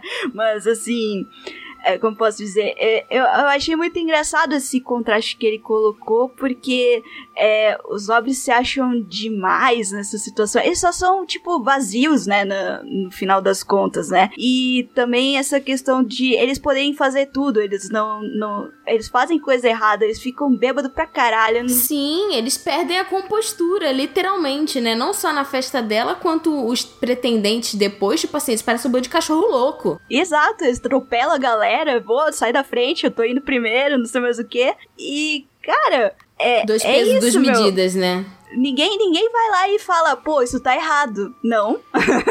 ninguém vai lá atrás. Não, pelo contrário, tem, tem até aquela questão da, de não levantar a cabeça, de se Uhum. curvar, que não pode é, dirigir a palavra pra eles. Uhum. sendo ofensivo se você fizer esse tipo de coisa nessas culturas, principalmente naquela época. Contestar, Deus o livre. Não, Não, pode nossa, não. você perdia a cabeça, você ia pra É. forca, Uhum. etc e tal. E nessa hora E é- dá muito pra ver que o pai dela vê ela como princesa, mas os outros não, né? Tipo, Uhum, ficar muito forte. Uhum. Tem até Mas aquela fala deles que eles falam: ah, você pode estar intitulando ela princesa, mas isso não muda a origem dela. Sim. Não, e tem uma parte que me deu dor no coração, que eles falam assim, ah, a gente não pode nem ir lá ver ela e Ah, tal. E aí é. eu fiquei com medo por ela, sabe? Eu fiquei tipo assim, o que, que esse bando de homem bêbado quer ir lá ver a garota, saca? Sim, dá É. um, várias partes do filme dá um, dá um medo, assim, de um Medo. abuso, né? Sim. É, eu achei até meio metafórico, né? Porque a gente começou com um cortador de bambu e a Kaguya é um bambu. E aí ela está sendo protegida nesse banquete por uma cortina de bambu. Nossa, é verdade. verdade, eu não, não tinha reparado. Também Né? não. Tipo, na verdade, várias coisas eram feitas de bambu naquela época, né? Mas aí fica muito metáfora, tipo, é a última Sim. defesa do pai aqui Uhum. na situação com os É nobres. verdade. É, inclusive, depois dessa cena do banquete, que tem aquela cena maravilhosa dela saindo correndo, né? que é uma fuga mental, né? É uma fuga mental, tanto que ela acorda de Muito volta frustrante. No, no mesmo lugar, muito frustrante. E no, no dia seguinte ele recebe um monte de presentes. E entre um dos presentes tem um passarinho e ele fala: Ah, eu vou conseguir uma gaiola de bambu. Ah, Pra é ele. verdade. né? Né? E aí ele bota o passarinho do lado dela e aí ela já tá, tipo, totalmente passiva, né? Tipo assim, cara, É. eu vou aceitar isso porque eu não vou conseguir ser livre mesmo. É, é aí quando ela se resigna e você vê que começa, claro, os sinais de depressão nela. Sim, sim. E Claro, aí ela totalmente. liberta o passarinho. E é muito triste o olhar dela naquele Ah, é momento. verdade. Mas nessa fuga ela também tem um, um sopro meio que de esperança, assim, um pouco fraco, né? Tipo, do, ah, a metáfora do inverno, né? Que depois vai vir a Ai. primavera e aí as árvores vão voltar, vão florescer. Ah, Me lembrou, me lembrou Fruits Basket, que a Toro fala essa mesma frase que depois do inverno vem a primavera. exato. E é muito esperançoso isso, é muito bonito que ele fala, daqui 10 anos eles vão voltar. E ela fica tipo, nossa, mais 10 anos? Ele, não, mas não, não se preocupe que chega, Chega. uma hora chega. E eu fico, dói. Então tá, eu vou me. me vou me é, ter uma resiliência aqui e vou esperar esse tempo, né? Então, É, paciência, vou engolir seco aqui e vou continuar. É, E ela engole seco, assim, é justamente porque essa frase da professora, né? Ah, você quer realmente machucar o seu pai? Ressoa na cabeça dela. Então, assim, ela não. Ela fica ali dentro pra não incomodar o pai, porque, tipo assim, ela até se rebela contra esse tipo de educação e essas normas, mas, assim, ela nunca pediu pro pai dela cancelar as aulas no início, Sim, sabe? Ela sempre aham. quis, tipo, manter essa expectativa. Porque, assim, ela não quer parecer uma, uma filha ingrata, né? Sim. E de E- certa forma aqui já tem o conflito de conceitos de felicidade, né? A felicidade na expectativa dos pais e ela querendo ter- é, alcançar a felicidade dos pais, achando que seguindo essas ordens, seguindo essa, esses estilos de vida, poderia alegrá-los, poderia satisfazê-los, né? e no final todo mundo fica infeliz. Exato. Ah, isso é muito dolorido, gente. Porque é, é tipo uma vivência que eu tenho dentro de casa, sabe? Que, tipo, eu antes fazia tudo pra ver os meus pais felizes. E, tipo, hoje que eu já não faço mais praticamente nada, eles jogam na minha cara e falam, tipo, ah, então você é egoísta, só você pode ser Ah. feliz, a gente não pode. E eu fico, e eu fico naquele impasse, sabe? Tipo, será que eu tô fazendo tudo errado? Eu fico, não, tipo, eu tenho que ter amor próprio, eu tenho que pensar em mim também. Mas é, gente, é uma situação complicadíssima. Difícil mesmo. Mas Difícil. eles têm que buscar a felicidade deles, né? O difícil parece egoísta quando a gente fala. Só que muitos pais têm essa de idealizar a felicidade no- nas conquistas dos filhos. É, é exatamente o que acontece com o pai dela. E, e quando tem essa quebra de que, tipo, é, eles planejam sua vida, você vai estudar isso, você vai trabalhar com isso, e você fala, tipo, não, eu quero fazer isso, é muito dolorido pra ambos os lados. E isso Com no filme certeza. fica notório demais. Sim. Eu acho que mesmo na questão metafórica também, se você fala, tipo, o, o sonho dos nossos pais é verem a gente vencer na vida. Aí nisso, tipo, qual que é o conceito de vencer na vida da visão deles e qual que é o nosso? O que, que é vencer na vida, sabe? É, exatamente. Até por ser gerações diferentes, não vai ser o mesmo conceito, né? Ia ser, acho que até estranho se fosse. Então, eu entendo meio o que você tá dizendo, Sayumi, porque eu, me- eu saí de casa faz dois anos, um ano e meio. E também foi meio isso, foi meio essa ruptura, porque eu vi que eu fiquei por anos assim, buscando uma felicidade que, que não era pra mim também. Eu estudei por anos pra concurso, e daí hoje em dia eu trabalho com isso e tal, mas tipo, eu vi que quando eu passei, é, eles vieram e falaram, ai, qual que é o próximo, sabe? E daí eu tive que falar, não, chega, sabe? Eu já tava mal, assim, doente. E daí eu também senti todo esse, ah, egoísmo, assim, né? Como se, eu, como se fosse um egoísmo, né? De não, ah, nossa, fizeram tudo por mim. E daí foi esse negócio de. É, está sendo, né? Esse processo de matar os pais mesmo. E não, não é É. egoísmo. Não, os meus pais falam todo dia que eu, que eu mato e enterro eles. E assim, eu acho que isso tá certo. Não tô tão errado. Eu- Eu assisti esse filme com a minha mãe. E quando eu terminei, eu terminei deitada no colo dela, com ela fazendo cafuné e eu chorando. Tipo, Oh, criança. Eu acho que tem nessa passagem da mãe com a Kaguya, a, a mãe sente, a mãe entende, mas ela, ela tenta entender a filha, mas ela não entende o contexto que ela tá. Ela não critica a- as coisas, ela só segue a vida dela. Por isso que eu acho que ela é tão silenciosa também. É que também tem aquela questão de que ela é a mulher, né? Então, tipo, quem manda na casa, quem manda na relação, quem manda nos filhos. Tanto que é a primeira fala dela no filme, tipo, como assim? Sou eu que vou criar ela, então me dá ela aqui. Então, mas já parece algo muito automático dela. Ela não critica o sistema, ela não critica, você entende que. Ah, faz parte do, do papel. Ela entende que é o papel dela como esposa, né? Não, não tem como fazer o diferente. E até sendo uma pessoa idosa, já passou a vida inteira fazendo isso. Então ela não, não vê algo diferente, né? Uh, é, é ela isso até aí. compreende, compreende as dores da filha, só que ela não tem a voz para se levantar Uhum. e, e, ah, quebrar esse padrão que se repete de geração em geração. Então a- vai se reproduzindo a, a opressão, né? do- Isso. É, é Então, algo que eu é- penso muito, é o, se a gen- o quanto os nossos pais, nossas, nossas mães aprendem com a gente, eu fico pensando o quanto nós vamos aprender com, tipo, com a futura geração também. Do tipo, É porque eu, interessante pensar sobre isso. porque eu sinto que eu sou uma pessoa, eu me sinto muito desconstruída, mas eu fico pensando em, em alguém que vai chegar pra mim e me mostrar que, tipo, que tudo que eu sei é nada, sabe? Nossa, sim. Mas, mas isso é gostoso. O, o bom é que a gente tá tendo esse preparo e essa vivência, e a gente tem essa consciência de que a gente tem que estar aberta para esse tipo de discussão, para esse tipo de desconstrução, de que a geração mais nova tem a ensinar. E é uma coisa que eu sinto que os meus pais, a geração dos meus pais, não tem. Tipo assim, eles pensam, eu sou mais velho. Eu sei de tudo, eu sei o que tá acontecendo, então você tem que me ouvir. Eu não, você não tem nada pra agregar pra mim, porque você Nossa. é criança ainda. O quanto eu já não ouvi da minha mãe de ah, eu sou muito mais velha do que você, eu sou muito mais vivida do que você, então eu sei muito mais. E você cala a boca e só ouve. Tem merdas que a gente só se aquieta fazendo. Sim. Agora eu são os pretendentes. Eu assisti um anime recentemente que é Arte. E o anime é incrível e também tem todas essas questões de feminismo, se passa em Florença, na época de 1900 e alguma coisa do século passado, que ela tá querendo ser uma artista, sendo que ela é uma mulher e mulheres têm que casar e ter filhos ou serem freiras. E aí, lá pelo terceiro episódio, spoilers aqui, lá pelo terceiro episódio, a narrativa começa a caminhar para um rumo romântico dela com o tutor dela. E aí você fica tipo, meu Deus, sim, por favor, namorem, se beijem, se casem. E aí, tipo, a história dá um soco nessa boca e fala, mano, ela tem um objetivo, ela quer trabalhar, ela quer ser artesã, ela quer ter o próprio sustento dela. Ela não pode namorar agora, ela não pode ter um interesse romântico agora. E você fica tipo, tá bom, ok, eu entendi tudo.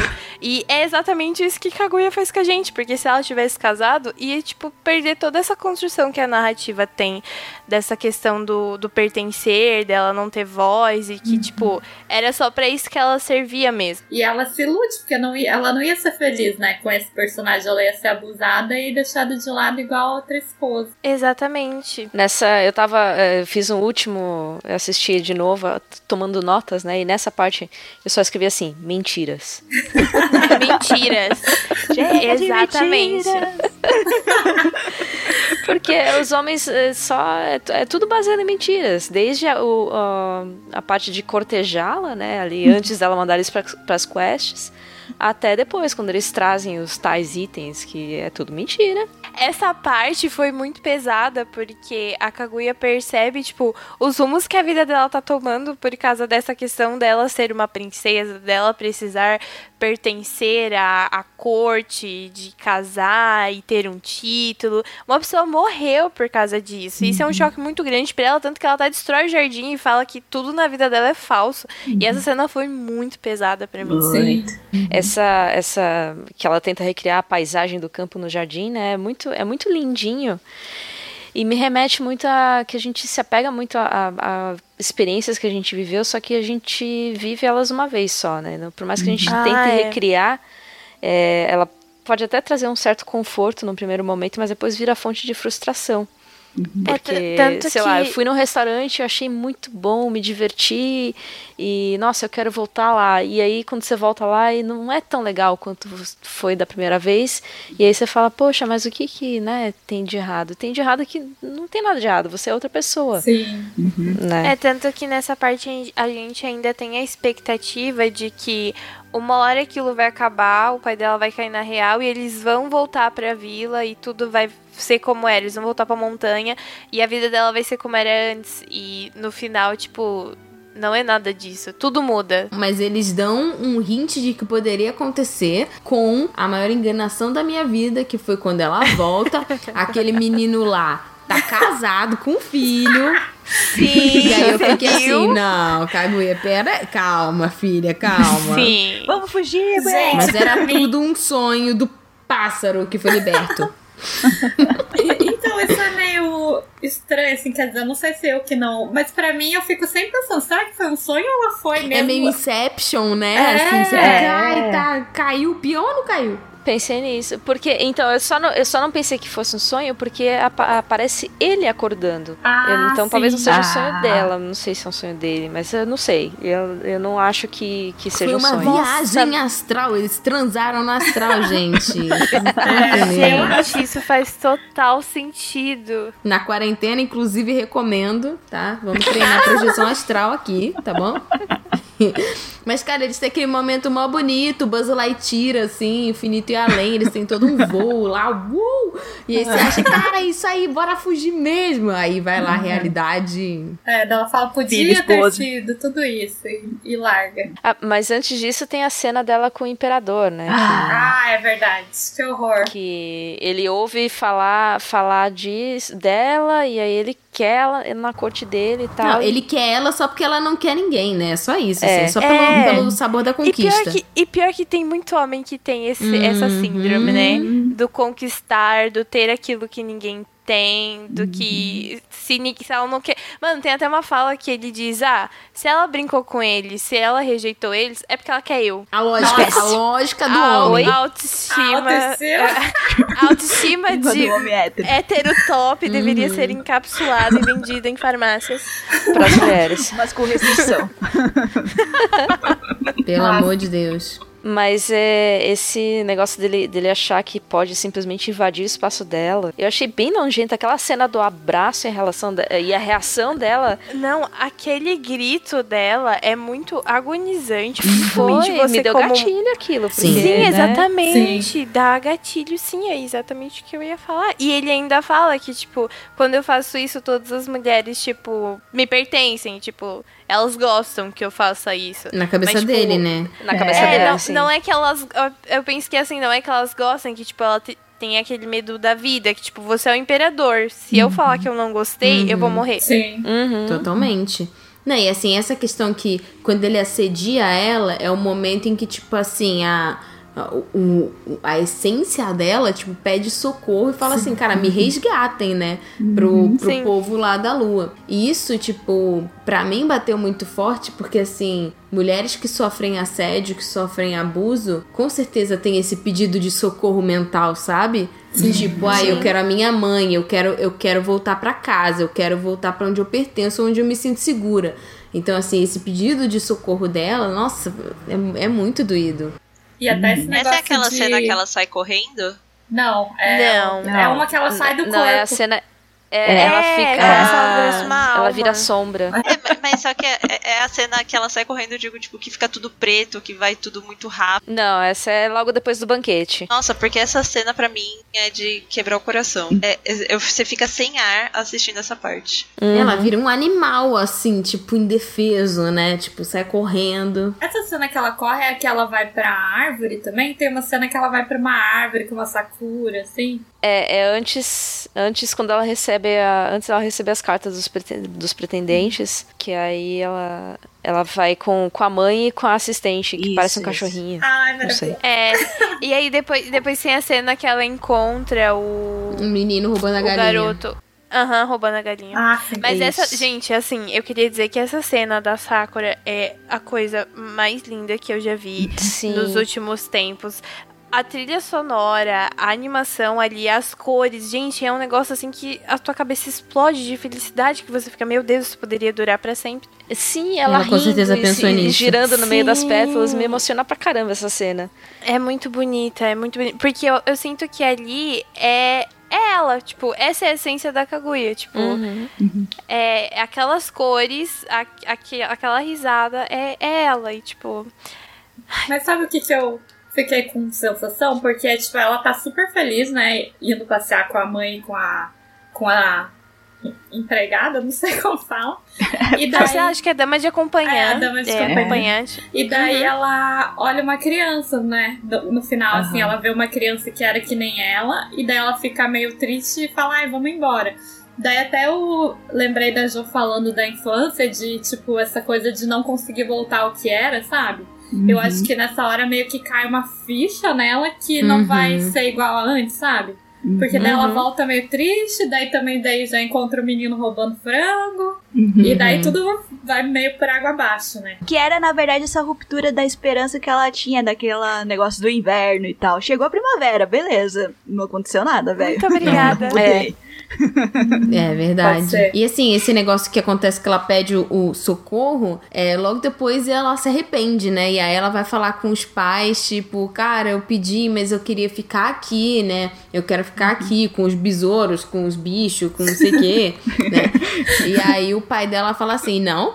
Não, não, eu vou montar a força-tarefa, eu vou, tipo, chamar. Lê Guerreiros, vou chamar o Chama Bop. eu. A gente vai, tipo, não vai, ninguém vai te pegar, não. Confia em mim. Chama Curitiba aí, a Polícia Federal pois de Curitiba. é, vamos cerca aí chamar a galera. Coloca, coloca no, no correio de Curitiba que nunca iam pegar ela.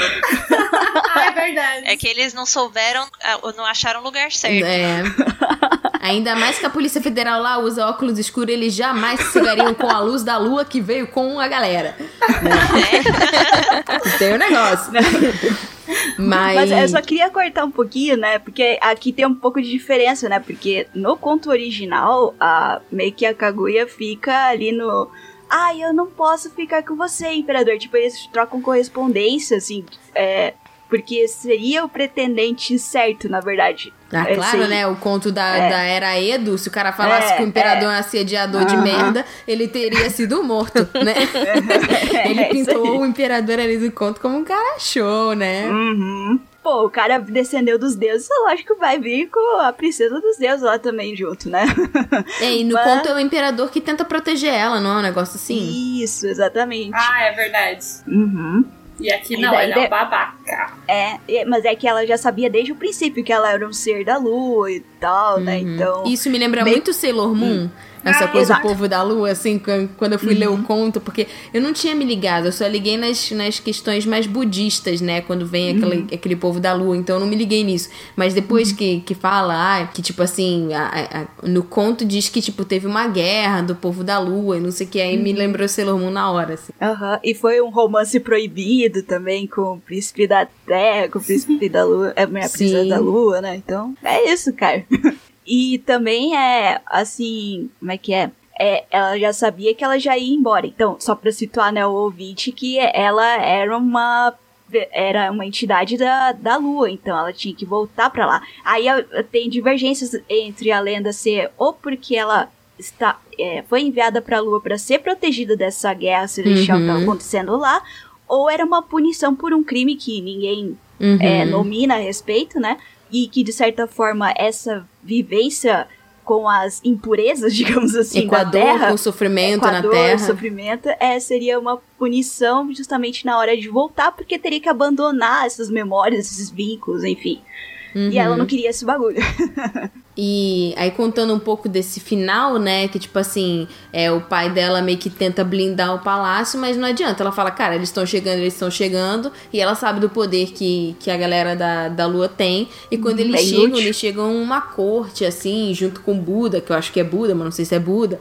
E, e numa nuvem, a galera toda assim, toda caminhante. E essa. Eu tenho uma dúvida sobre esse final. Diga. Porque, tipo assim, no filme é, é dito que naquele momento do assédio ela gritou e inconscientemente ela pediu ajuda.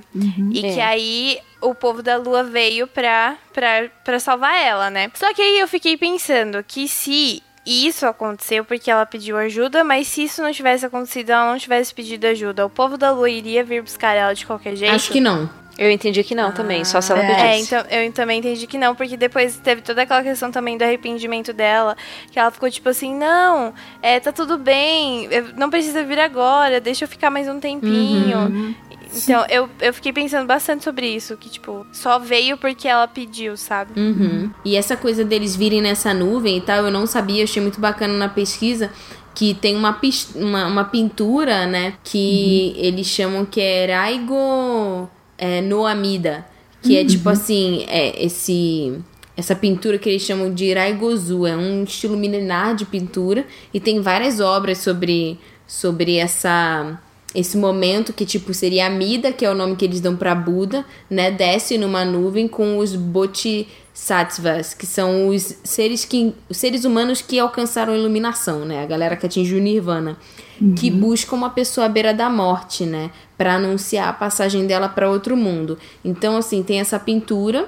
E aí, se você vê a pintura, eu até coloquei aqui no nosso, no nosso doc, né, da nossa pauta, é, uhum. é literalmente a imagem que aparece quando eles vão lá buscar. Então, é como se, tipo assim, eles estivessem resgatando esse espírito à beira da morte, que seria a Kaguya, levando ela para o outro plano né? E ela ainda tenta conversar com eles e tal, e dá muita dor no coração, porque eles falam para ela: "Pai, vem com a gente para a pureza da cidade da lua. Deixe para trás as lamentações e o sofrimento desse mundo, né? Que faz todo sentido você dizer para uma pessoa que está à beira da morte e simplesmente não teve como escolher. Bom, de certa forma é uma morte para ela, né? Porque assim, a morte uhum. vem quando você não quer, né? Uhum. É, e você não escolhe o momento que você vai, né? É, muitas uhum. vezes a gente não quer ir, como por exemplo ela mesma não quer deixar a família dela e ela não tem escolha. E aí ela uhum. fala, tipo assim, ah, não tem sofrimento aqui, tem alegria e tem lamentação. Todos que vivem aqui sentem, cada um em suas diferentes formas. Tem pássaros, besouros, bestas, gramas, árvores, flores e sentimentos. Que ela cita a música né? Então, tipo uhum. assim, ela meio que tenta falar para ela, tipo assim, defendendo essa vida na Terra, que, tipo assim, aqui não é um lugar só de sofrimento, aqui é um lugar de sentimento, né? Tem o lado bom uhum. e tem o lado ruim disso tudo, e eu tô abraçando isso tudo. Mas não não, não adianta. E para mim, nossa, é muito dolorido quando ele vai lá e coloca aquele manto em volta dela, que ela uhum. deixa de ser a Kaguya da Terra, né? E passa a ser a Kaguya da Lua, que para mim aquilo ali é mais um silenciamento. para mim, é um uhum. final mais triste ainda não triste só por ela ter deixado a família dela, mas triste porque aquilo para mim é tipo assim, ela não teve direito nem de escolher onde ela queria ficar, entendeu? Tipo assim, uhum. assim, ah, eles foram lá e cataram ela e vão levar ela embora. E é Sim. é isso, fim, acabou. De novo ela tava falando que não queria e foi obrigada, né? Uhum. Até quando o olho dela muda, assim, é muito. Nossa, corta o coração. Nossa, demais. É tipo, é o pior final, assim. E, e os pais, é muito triste, porque aí os pais eles vêm pedir, né? Vem é. pedir desculpa, aí é que a ficha do pai dela cai, né? É. Que tipo assim, ela veio pra cá pra expressar a essência dela. E a essência dela era o pequeno bambu, uhum. né? E não a princesa que ele achou que fosse e queria que ela fosse. Uhum. Uhum. Eu achei que os pais dela acabariam indo juntos também. Ah, podia ser. Que eles uhum. pedem, inclusive, pra eles irem juntos. Uhum. Mas eu fiquei, tipo assim, naquela última cena que mostra ela bebezinha na lua, eu fiquei pensando, mano, uma hora ela vai voltar, vai reencarnar, aí o garoto lá vai reencarnar também, e eles vão viver felizes no eu romance gosto da que eu fanfic da Sayumi. a Sassá é a melhor, melhor fanfiqueira que tem. Gente, vamos incluir, assim, uma cena pós-crédito, tá? A gente chama a galera do Estúdio vamos Ghibli. Fazer. E a gente faz. Vem, Marvel, Vamos pode entrar.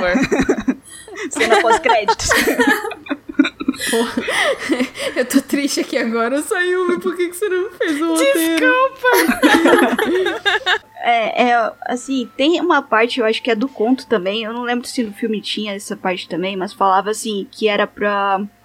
A, a Kaguya falava pro, pros pais dela que era só é, falar é, né, chamar por ela que ela apareceria para eles, embora invisível, se sentissem saudades.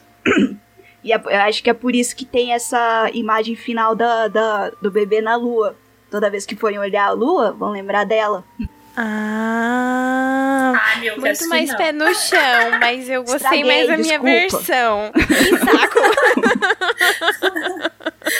é que ela deixa um manto, um desses kimonos, aí ela deixa com eles. Aí se eles abraçarem de certa forma e chamarem por ela, ela vai estar meio que presente, digamos assim, ali. Meio metafórico de novo, né? É, e, e trazendo também a, a, questão do budismo todo que surge no final, é, tem o conceito de impermanência aí, de você aceitar uhum. que as coisas não são, elas estão. Ah, não, gente. Eu, eu esperava ainda um final feliz. Eu esperava ainda um final fanficado. Eu queria muito um finalzinho romântico ali. Tanto que quando apareceu o cortezinho dela de infância com o filho, eu, eu não quis acreditar. Eu fiquei pensando, ah, não, deve ser filho da irmã. Não é filho dele, não. Aí quando a criança falou, ah, que não sei o que, papai, eu fiquei tipo, ah, mano, que saco. Mas ô, eu achei muito irresponsável da parte dele simplesmente falar, beleza, bora fugir. É. Cara, ele tem família, calma aí, não é assim. Por mais que seja um amorzinho de infância e tal, calma, resolve as coisas que você tem com a, com a esposa e Aham. depois você vai embora. É. Paga a pessoa alimentícia, divórcio e tal. É, entendeu? Exatamente, gente. É assim. Daqui a pouco é preso. ah, eu tinha colocado ali no final, assim, na pauta, né? Que isso lembrou muito a questão do. Eu não sei se vocês já conheceram esse conceito ou já mencionaram em algum momento, mas tem o conceito do mono no aware, que é tipo você sentia assim uma apreciação da beleza das coisas, os seres vivos, os bichos, sei é da própria natureza, a partir do momento em que você reconhece a sua impermanência, a sua inconstância, a sua efemeridade, né? Que daí você fica com esse sentimento agridoce, assim, de que as coisas passam, então você tem que aproveitar enquanto tá olhando, assim, né? E aí seria justamente esses, essas fases que a Kaguya passou, foram muito breves, até em função da própria vida, né, que ela teve é, exponencialmente crescendo, né? E talvez é até mais fácil de assimilar, assim, pro ouvinte com a- aquela questão toda que o Japão tem com a flor de cerejeira, de, ah, eu só vou poder aproveitar por uma semana, então vamos aproveitar, vamos fazer Hanami, vamos fazer o caramba, e depois fica fazendo uma peregrinação pelo país até conseguir ver todas as florações, mas enfim. Acho que a frase que define bem isso é aquilo. Ótimo filme, sair com crise existencial. Obrigado, Ghibli, mais uma vez. Mais uma Obrigada, vez. Ghibli. É, e, é, e é, eu, sabe, é, tinha que estar na mão do Takahata, né? Porque era o cara do túmulo dos vagalumes, é óbvio que vai cortar o teu Nossa, coração sim. com uma faca de manteiga. É, ele. Agora tudo faz sentido. Eu nunca tive coragem de reassistir. E eu acho que vai ser a mesma coisa com Kaguya. Eu nunca vou ter coragem de reassistir. Por mais boa que a história seja, a narrativa, a construção, é muito dolorido. É. Principalmente quando se tem relações paternas que são uma merda.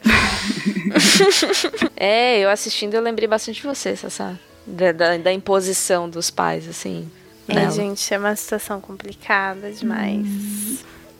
Vocês estão ouvindo meu gatinho? Aham. Ai. Ele tava lá embaixo até agora, apareceu aqui agora pra miar. Que bom que você apareceu agora, né? Acabou o filme, tá no não vai final ser já, tá no dramático. final já. que é? Ah.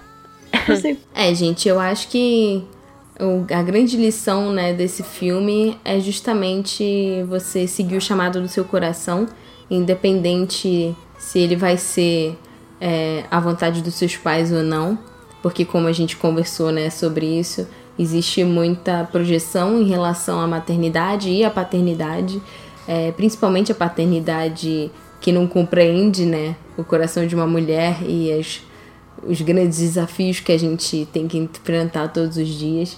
E seria muito bom como um recado para os pais que estão escutando, ou para os futuros pais, que não limitem né, as suas meninas, que é, não diminuam, que não que vocês não se tornem mais um obstáculo e mais um assunto na terapia, né?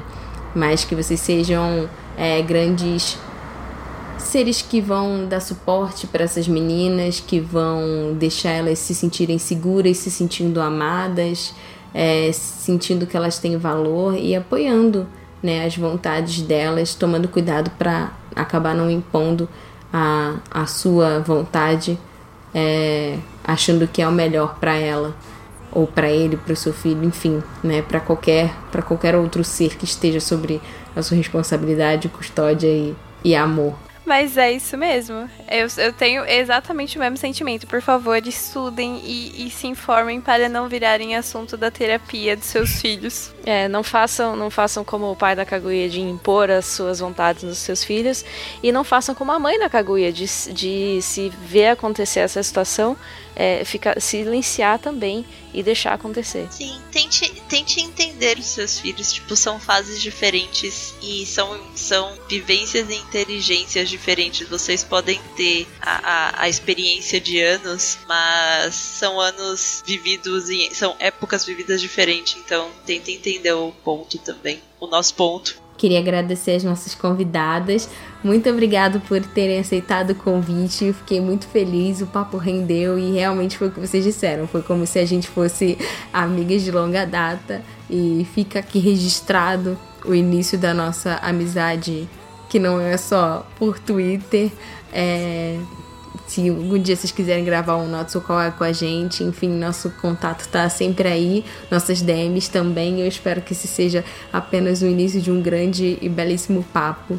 Muito obrigada de verdade. Fiquem à vontade para voltar. Quando vocês tiverem um assunto falarem, nossa, vai ser muito legal falar com os Otaminas, por favor, a casa de vocês também. Muito obrigada.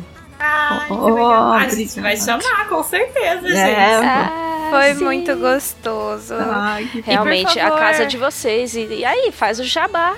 Sim, o pessoal fala acha teus arroba, onde as pessoas acham. Bom, primeiro, antes de tudo, agradecer então esse convite maravilhoso. A gente faz a recíproca, vocês são muito bem-vindas. Se acharem pá, a gente faz mais um, um Megazord. Eu chamo Megazord sozinho, né?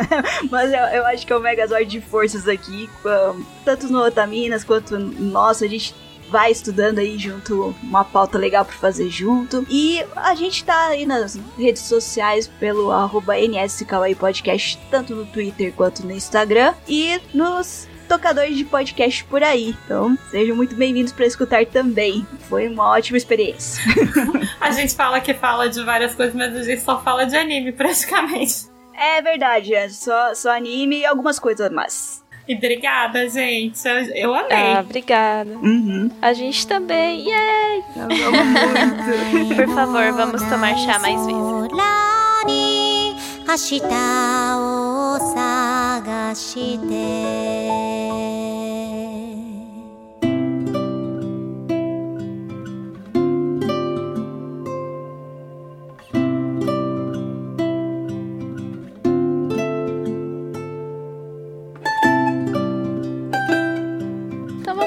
Nosso primeiro e-mail é do Gerson Kainan. Ele diz: Olá, Otaminas, tudo bem? Tudo bem, Gerson. Meu nome é Gerson Kainan e eu sou de Belém. então, desculpa qualquer erro. Tá tudo bem. Tá em casa, tá tranquilo. E obrigada pela honra por nos enviar o primeiro e-mail para um podcast. Uhum. eu admiro demais o trabalho de vocês e depois de tudo eu aprendi muito sobre erros que eu cometia e eu digo que isso foi graças a vocês. Vocês são demais. Eu sempre quis mandar uma carta eletrônica, mas acho que agora é o momento certo e eu espero que vocês me entendam e possam me ajudar. Vamos lá? Vamos tentar. Eu escrevo histórias desde sempre, desde quando eu sou pequeno. Mas de uns tempos para cá, isso se aperfeiçoou em histórias maiores e mais sérias, e na qual estou trabalhando em uma história chamada Três Histórias de Amores.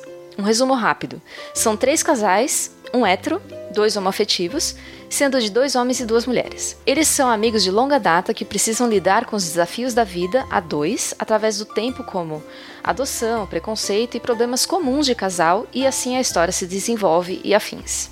Mas após terminar um pedaço da história do casal de mulheres, eu me senti inseguro em mostrar isso pois eu tenho medo de ter feito algo que machuca em um relacionamento entre duas mulheres. Mesmo tendo boas intenções, eu sei que eu sou um homem que cresceu em um mundo machista, e eu tenho muitos costumes e ideias que foram distorcidas desde cedo, e por isso meu receio. Então eu peço como eu posso ver se o que eu escrevi está certo ou errado, como eu poderia averiguar isso e passar o máximo de respeito que eu posso fazer. Obrigado e espero que vocês possam me ajudar nisso. Eu agradeço desde já e obrigado mais uma vez. Hashtag respeita as otaminas. Ah, querido! o Gerson é muito querido. Eu cheguei a conhecê-lo ao vivo quando eu fui para Belém do Pará. Ah, que legal. Ele apareceu já no outro podcast nosso, que ele fez uma pergunta pra gente via Instagram. E eu reconheci o arrobinha porque ele tá em todos os lugares, super querido, acompanhando a gente. Ah, é verdade, então, né? eu lembro dele também. É, eu agradeço de antemão o carinho. E eu acho que esse tipo de, de situação, eu acho muito legal que você tenha interesse de escrever sobre outras realidades. E a minha dica é você consumir produtos feitos por mulheres lésbicas, por exemplo. Procura autoras é, de histórias que são lésbicas e histórias sobre mulheres lésbicas, né? Mas mulher, é, histórias especificamente sobre mulheres lésbicas feitas por mulheres lésbicas. Porque por mais que a gente tenha contato e que a gente até consiga sentir que a gente entende a realidade da outra pessoa, a gente só sente uma empatia real quando a gente entende o contexto no qual essa pessoa viveu e os motivos para as ações que ela tem, né? Que ela, que ela opta por, por realizar no cotidiano dela. Então, é só a, a nossa ideia superficial não é o suficiente para se aprofundar. É, e isso não só nesse caso, né? De representatividade, mas no caso de qualquer história, né? Quanto mais referências a gente tem, mais rico é o nosso trabalho.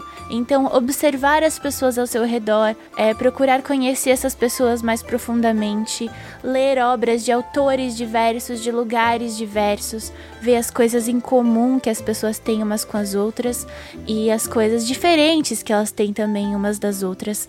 Eu acho que isso pode enriquecer o seu trabalho independentemente do tema que você for abordar. Eu queria parabenizar o Gerson também por não simplesmente sair escrevendo e respeitar e respeitar realidades diferentes da dele.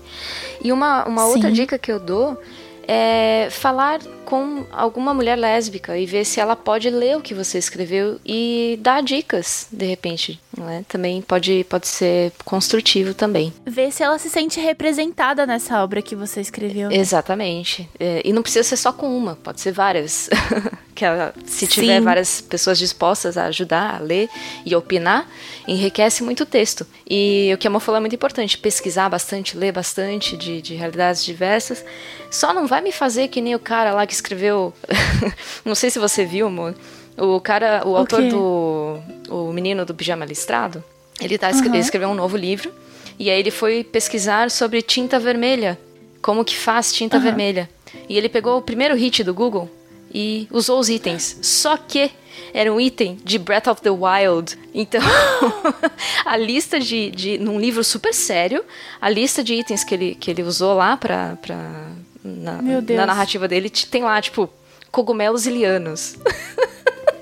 Meu Deus! É. E ele não checou essa informação ou ele fez de propósito? Não, ele não checou. Meu Deus. Gente, isso é um erro muito, muito grave. Exatamente. Pesquisa, mas vai atrás da fonte, aprofunda um pouquinho. Não pega o primeiro hit do Google, não, tá? Ah, eu entendo que às vezes os autores, né, que trabalham profissionalmente como escritores têm prazos e é muito pressionado, né? Mas é, não adianta nada você lançar um livro e sair isso, né? Boa sorte na sua escrita aí. Depois a gente vai querer ler também. Sim, boa sorte na sua escrita e obrigada pelo carinho. É isso aí. Próximo e-mail. Próximo e-mail. Adilson Nascimento. Me chamo Adilson, 30 anos, gaúcho de Porto Alegre e leio muito, desde sempre. Comecei a ler fanfics por conta de animes, talvez por, por Sword Art Online, não lembro ao certo. Hoje, 90% do que eu leio é Yuri barra lésbico e eu explico. Não é por fetiche de ler sobre duas mulheres transando, inclusive eu pulo os capítulos de hot barra sexo. As melhores obras que eu li não tinham quase nada de hot. Eu prefiro Ficure porque é um universo que tudo que vier será inédito. Eu não conheço a cabeça das mulheres, não sei a forma que pensam, então tudo que vem é lucro. Uma coisa que me irrita nas Fix Yuri é o famoso Oi meninas, que sempre tem no início dos capítulos. Mulher acha que homem hétero nunca vai ler algo lésbico por mera literatura. Outra coisa que me incomoda é a incapacidade de aceitar crítica construtiva. Sinopse zoada é um fator que me faz desistir de cara. Algumas vezes eu entro no primeiro capítulo e falo onde o autor errou, mas 99% das vezes vem pedrada. Então tô cada vez mais ignorando. Hoje eu leio pouca fanfic porque existe uma praga chamada K-pop. Eu uso o filtro de Yuri e aparecem milhões de BTS antes de eu achar algo Yuri. Autoras de BTS enfiam Yuri na, na fic para pegar mais leitores e ferram com quem quer fugir desses K-popers. Enfim, resumindo, é isso. Essa parte do e-mail é a parte resumida. O e-mail que ele mandou pra gente tinha essa parte, né? Que é a parte resumida. E depois ele se aprofunda um pouco mais. É, um pouquinho na história de vida dele, né? Uhum. Um, e a gente optou por responder aqui no cast essa versão mais curtinha e responder por e-mail a versão estendida. É porque a gente achou que esses questionamentos deles dariam uma boa resposta para todos os nossos ouvintes e a gente se aprofunda um pouco mais no e-mail para ele também. Uhum. Eu achei interessante como o, o, e-mail dele conversa com o e-mail do Gerson também. Um escreveu a vida toda, outro leu a vida toda. E ele também não conhece a cabeça das mulheres, não, sei, não sabe a forma que pensa. Então, assim, de novo, a parte de ler e pesquisar a respeito acaba sendo importante, né? É, eu acho interessante é, quando o Adilson fala que não entende a cabeça das mulheres, a mas gente também não. ao mesmo tempo fica. é, mas é, a gente não entende a cabeça de nenhum ser humano, né? Verdade. Ele fala que não entende a cabeça das mulheres, mas ele também diz que fica irritado com esse oi meninas, né? Uh, uma coisa que eu acho importante da gente entender uh, quando mulheres se expressam é que a gente sempre foi muito silenciada. E pelo e-mail que a gente recebeu do Adilson, eu acho que ele entende o que é ser silenciado, né? E quando a gente diz entre nós, né? Quando a gente escreve para nós, né, sobre romance entre mulheres, quando a gente fala sobre amizade entre mulheres e quando a gente está falando, conversando entre mulheres, como aqui no Otaminas, nós estamos nos comunicando num espaço em que nossas vozes podem ser ouvidas. Então, a gente prefere chamar de meninas diferente do que geralmente é usado como coletivo. Geralmente, num grupo de 15 pessoas, se tem um homem as pessoas obrigatoriamente têm que usar o masculino. É uma regra da língua portuguesa essa, que né, a gente tem que pensar em desconstruir também. Se tem uma maioria de mulheres, por que, que a gente tem que chamar no masculino? Por que uma linguagem neutra talvez não seja interessante de adotar? Ou por que, que a gente não usa a linguagem do, da maioria, né? Nesse caso específico. Sim. São questões que são importantes para a gente entender o mundo em que a gente vive e as coisas que a gente consome também. Então não é nenhuma questão de que de mulher achar que homem hétero nunca vai ler algo lésbico por mera é. literatura. É apenas que a mulher está conversando com outras mulheres, então ela vai falar oi meninas. Sim. Mas isso não exclui homens de ler. Homens são bem-vindos para ler também. Inclusive a gente acabou de falar pro Gerson, Gerson, vai ler literatura lésbica. Sim. Então, quando quando gostaria que o que o Adilson entendesse que isso não é uma, uma forma de oprimi-lo, é uma forma da gente se expressar. Do mesmo jeito que eu acho que as fanfics, independente de ser de K-pop ou de qualquer outra coisa, são uma forma dessas meninas, dessas mulheres se expressarem. Na maior parte, né, a, a, da, da, da história das fanfics, que a gente tem inclusive um cast sobre isso, as fanfics são uma forma de mulheres se expressarem através da escrita escrita sobre aquilo que elas gostam. Isso, olha, gente, de muitos anos. A gente tem mulheres escritoras que não puderam publicar seus trabalhos porque elas eram mulheres e elas não teriam as suas obras apoiadas nem por empresas, nem pelo público por serem mulheres e tiveram que colocar os nomes dos maridos como autores. Sim. Na história da humanidade. A gente tem grupos, né, que, por exemplo, fãs de Star Trek que era uma novela, né, para o público feminino, né? E hoje em dia de vez em quando a gente ouve algum nerd, algum homem nerd questionando o, o, quanto uma mulher nerd é de fato nerd ou não. Ah, é. A mulher tem que sempre dar a carteirada, né? É, ela é sempre questionada no mundo nerd. Se, se, por exemplo, não só no mundo nerd, mas principalmente se, por exemplo, você tá com uma camiseta legal, aí vem o um, um nerd e olha, fala: Ah, tá, duvido que você é fã disso. Fala então cinco coisas aí dessa série. Agora, se é um outro homem com a camiseta, o homem fala: Pô, legal tua camiseta. Então, eu acho acho importante questionar coisas que incomodem. Se, se é, no caso o Adilson questiona né, esses hábitos, eu acho legal questionar o contrário também porque é, é te, tentar entender de onde vêm as motivações dessas escritoras, que muitas vezes não têm nem a intenção de serem profissionais. As fanfics são feitas por pessoas que estão aprendendo. Muitas pessoas são menores de idade, que estão começando a escrever agora e que descobrem nisso uma profissão para o futuro, mas que se desenvolvem cometendo erros e muitas vezes ter algumas correções, né? Como o Adilson também comentou, ter essas correções, dependendo do jeito que a correção acontece, ou dependendo da pessoa, é, essa correção vai deixar ela mais desanimada do que de fato ajudá-la a melhorar. Porque a gente já sofre várias inseguranças, a gente já tem várias inseguranças no nosso dia a dia. Então, tentar entender os autores das histórias eu acho importante também para a gente entender como as coisas são formadas, para a gente conseguir se respeitar um pouco mais. As fanfics é, são um lugar, um universo que deveria ser livre de expressão. É difícil, é, a gente sabe que, independente da comunidade, tem erros, tem acertos, mas é, a gente precisa ser respeitoso, né, uns com os outros e, e compreender que as pessoas estão se dedicando e elas têm seus motivos.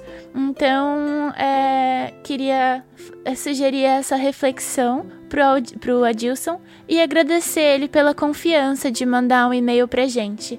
Né, a versão estendida, ele confiou bastante na gente, contando a história da vida dele. E a gente agradece essa confiança. Para todos os rapazes que nos acompanham no Otaminas, a gente agradece que vocês nos ouçam. Jamais se sintam é, isolados ou negligenciados, se sentirem, né, que vocês estão sendo negligenciados ou até desrespeitados em algum momento, é, a gente sempre vai vai querer aprender e nos desenvolver, mas a gente espera que vocês entendam que o Otaminas é um espaço para que a gente finalmente possa ter voz, né? Num universo em que a gente não tinha tanta voz assim e que felizmente aos poucos estamos conquistando. Então a gente espera que vocês compreendam que esse espaço é prioritário é nosso, já que infelizmente o mundo não é um lugar igual ainda, né? Não tem igualdade no mundo, nem de gênero, nem de raça, nem de nada, né? Nem de orientação sexual. Então a gente está trabalhando para que isso exista e a gente espera que vocês possam compreender nosso ponto nos ouvindo nos nossos casts. Tenho nem o que acrescentar. o que ela disse. E a gente vai para o nosso último e-mail, e-mail da Rebeca Machado. Olá, Altaminas, sou a Rebeca, tenho 18 anos e sou de Manaus. Acompanho o podcast desde setembro de 2018. Sim, quase dois anos. E estou para escrever para você. e estou para escrever para vocês tem mais de um ano, mas só agora resolvi mandar este e-mail. Ah, que bom! Conheci Otaminas e, consequentemente, o Anime Crazes através da Mochan. Abraço especial para ela por isso. Abraço, Mochan! Abraço para você também! Eu já acompanhava o trabalho dela no Bunka Pop e um belo dia ela retweetou um link do cast sobre Arakawa. E, apesar de não entender direito na época o que era podcast, cliquei, pois, tu, pois tudo que envolve Fullmetal Alchemist me atrai. Sim, é meu anime e mangá favorito da vida. O meu também, Arrasou. Rebeca. Após isso, fui ouvindo outros casts, pois me interessei pelos temas, já que vários, como fanservice, representatividade feminina em animes e etc., são um pouco difíceis de se debater com as pessoas que eu conheço que são otakus. Ouvi todos os casts nas férias de dezembro de 2018 e quando não tinha mais, migrei para Anime Crazes, que também faz um trabalho excelente. Graças a vocês, conheci várias obras maravilhosas como Akatsuki no Yona, Nana, Araburu e várias outras. Confio tão cegamente nas recomendações de vocês que quando vocês fazem um cast sobre um anime específico, eu vejo o anime e só depois eu ouço o cast. Ai, que alegria! Queria também agradecer pelo espaço acolhedor que vocês criaram. Ano passado, estava no meu ano de vestibular e ouvir vocês era uma válvula de escape para evitar os pensamentos sobre as provas, que me davam ansiedade e me deixavam mal. O carinho que vocês têm pelos ouvintes nos ajudam a passar por situações difíceis do cotidiano e, mesmo à distância, sentimos que vocês são nossas amigas íntimas, nos apoiando em todas as fases da vida. Enfim, só queria dizer que amo o conteúdo que vocês produzem e espero mandar mais e-mails depois desse. Um abraço forte em cada uma de vocês. Fofa! Manda, manda mais e-mail sim. A gente fica muito feliz quando vocês sentem que é, estão sendo acolhidos né? Pelo que a gente fala, pelo que a gente posta. É realmente é, a nossa intenção no Otaminas é que nós que a gente possa conversar e debater sobre os assuntos de forma respeitosa, né? E de forma de fato informativa mesmo, né? Uhum. É, e positiva. Então, ficamos contentes que vocês se sintam bem ouvindo os casts e a gente tá sempre aqui para isso. E esse acolhimento é mútuo, porque um e-mail desses, por exemplo, é Sim. como se a gente recebesse um abraço mesmo. Esse abraço forte a gente sentiu Sim. aqui. É muito. Eu fiquei arrepiada aqui. Sim. É muito gostoso receber esse carinho de vocês e, e saber que a gente ajuda mesmo à distância, assim. Vocês nos ajudam também, o Otaminas também é um, é um projeto que nos ajuda muito. Muito. Então, obrigada por fazerem parte disso com a gente. Por fazer ele acontecer também, porque sem vocês a gente é nada, né? Sim. Então a gente acabou, acabaram-se os e-mails dessa semana. Muito obrigada por todos esses e-mails. Fique à vontade para mandar mais. obrigada! Mandem mesmo, porque a gente adora receber, a gente adora ler, a gente adora debater e responder depois. Sim. E a gente vai lendo os e-mails conforme eles chegam Respondendo eles também. e respondendo. E para ter certeza que o seu e-mail vai ser lido no cast, põe uma- uma observação lá pra gente, por favor. Que aí a gente prioriza ele para ler. Sim. Ah, vamos também reforçar aqui o pedido do hashtag Fique em Casa, se você puder, claro. Você não vai sair à toa, só se assim, se precisar mesmo sair, toma todo o cuidado que, que tem que tomar. Coloca máscara, mantenha distanciamento social, um metro e meio pelo menos das pessoas ao seu redor, evita aglomerações, lava a mão, mas assim, Se protejam, Se se, protejam, cuidem, é. bebam água. mas assim, a prioridade é fique em casa, porque Sim. a gente tá ainda no. não estabilizou, só tá piorando a, a questão da, da, cur, da tal da curva, né? A gente tá subindo. Uhum. Então, se vocês puderem ficar em casa, por favor, fiquem em casa. Cuidando da saúde mental, tomando uma aguinha. Assistindo muito anime. Assistindo anime. Assistam One Piece, leiam One Piece, joguem os jogos de One Piece. O One Piece faz muito bem, né? Pra alma, num geral, assim. Faz, faz. É o anime da quarentena, né? Ou aproveitar, né? Que tá, estar em casa mesmo, tem tantos episódios. É, qual é o risco? O risco é você chegar nos episódios atuais e vai Exatamente. querer mais ainda. Mas fora isso, não se cobrem tanto, você não tem obrigação nenhuma de sair PHD em qualquer coisa dessa qua- quarentena. Não seja muito duro com você Sim. mesmo. Se protejam, protejam um, gru- um grupo de risco também. E é isso aí, fica em casa. É isso, arrasem. Arrasem em casa. Obrigada, gente. Beijo, beijo, beijo. Beijos.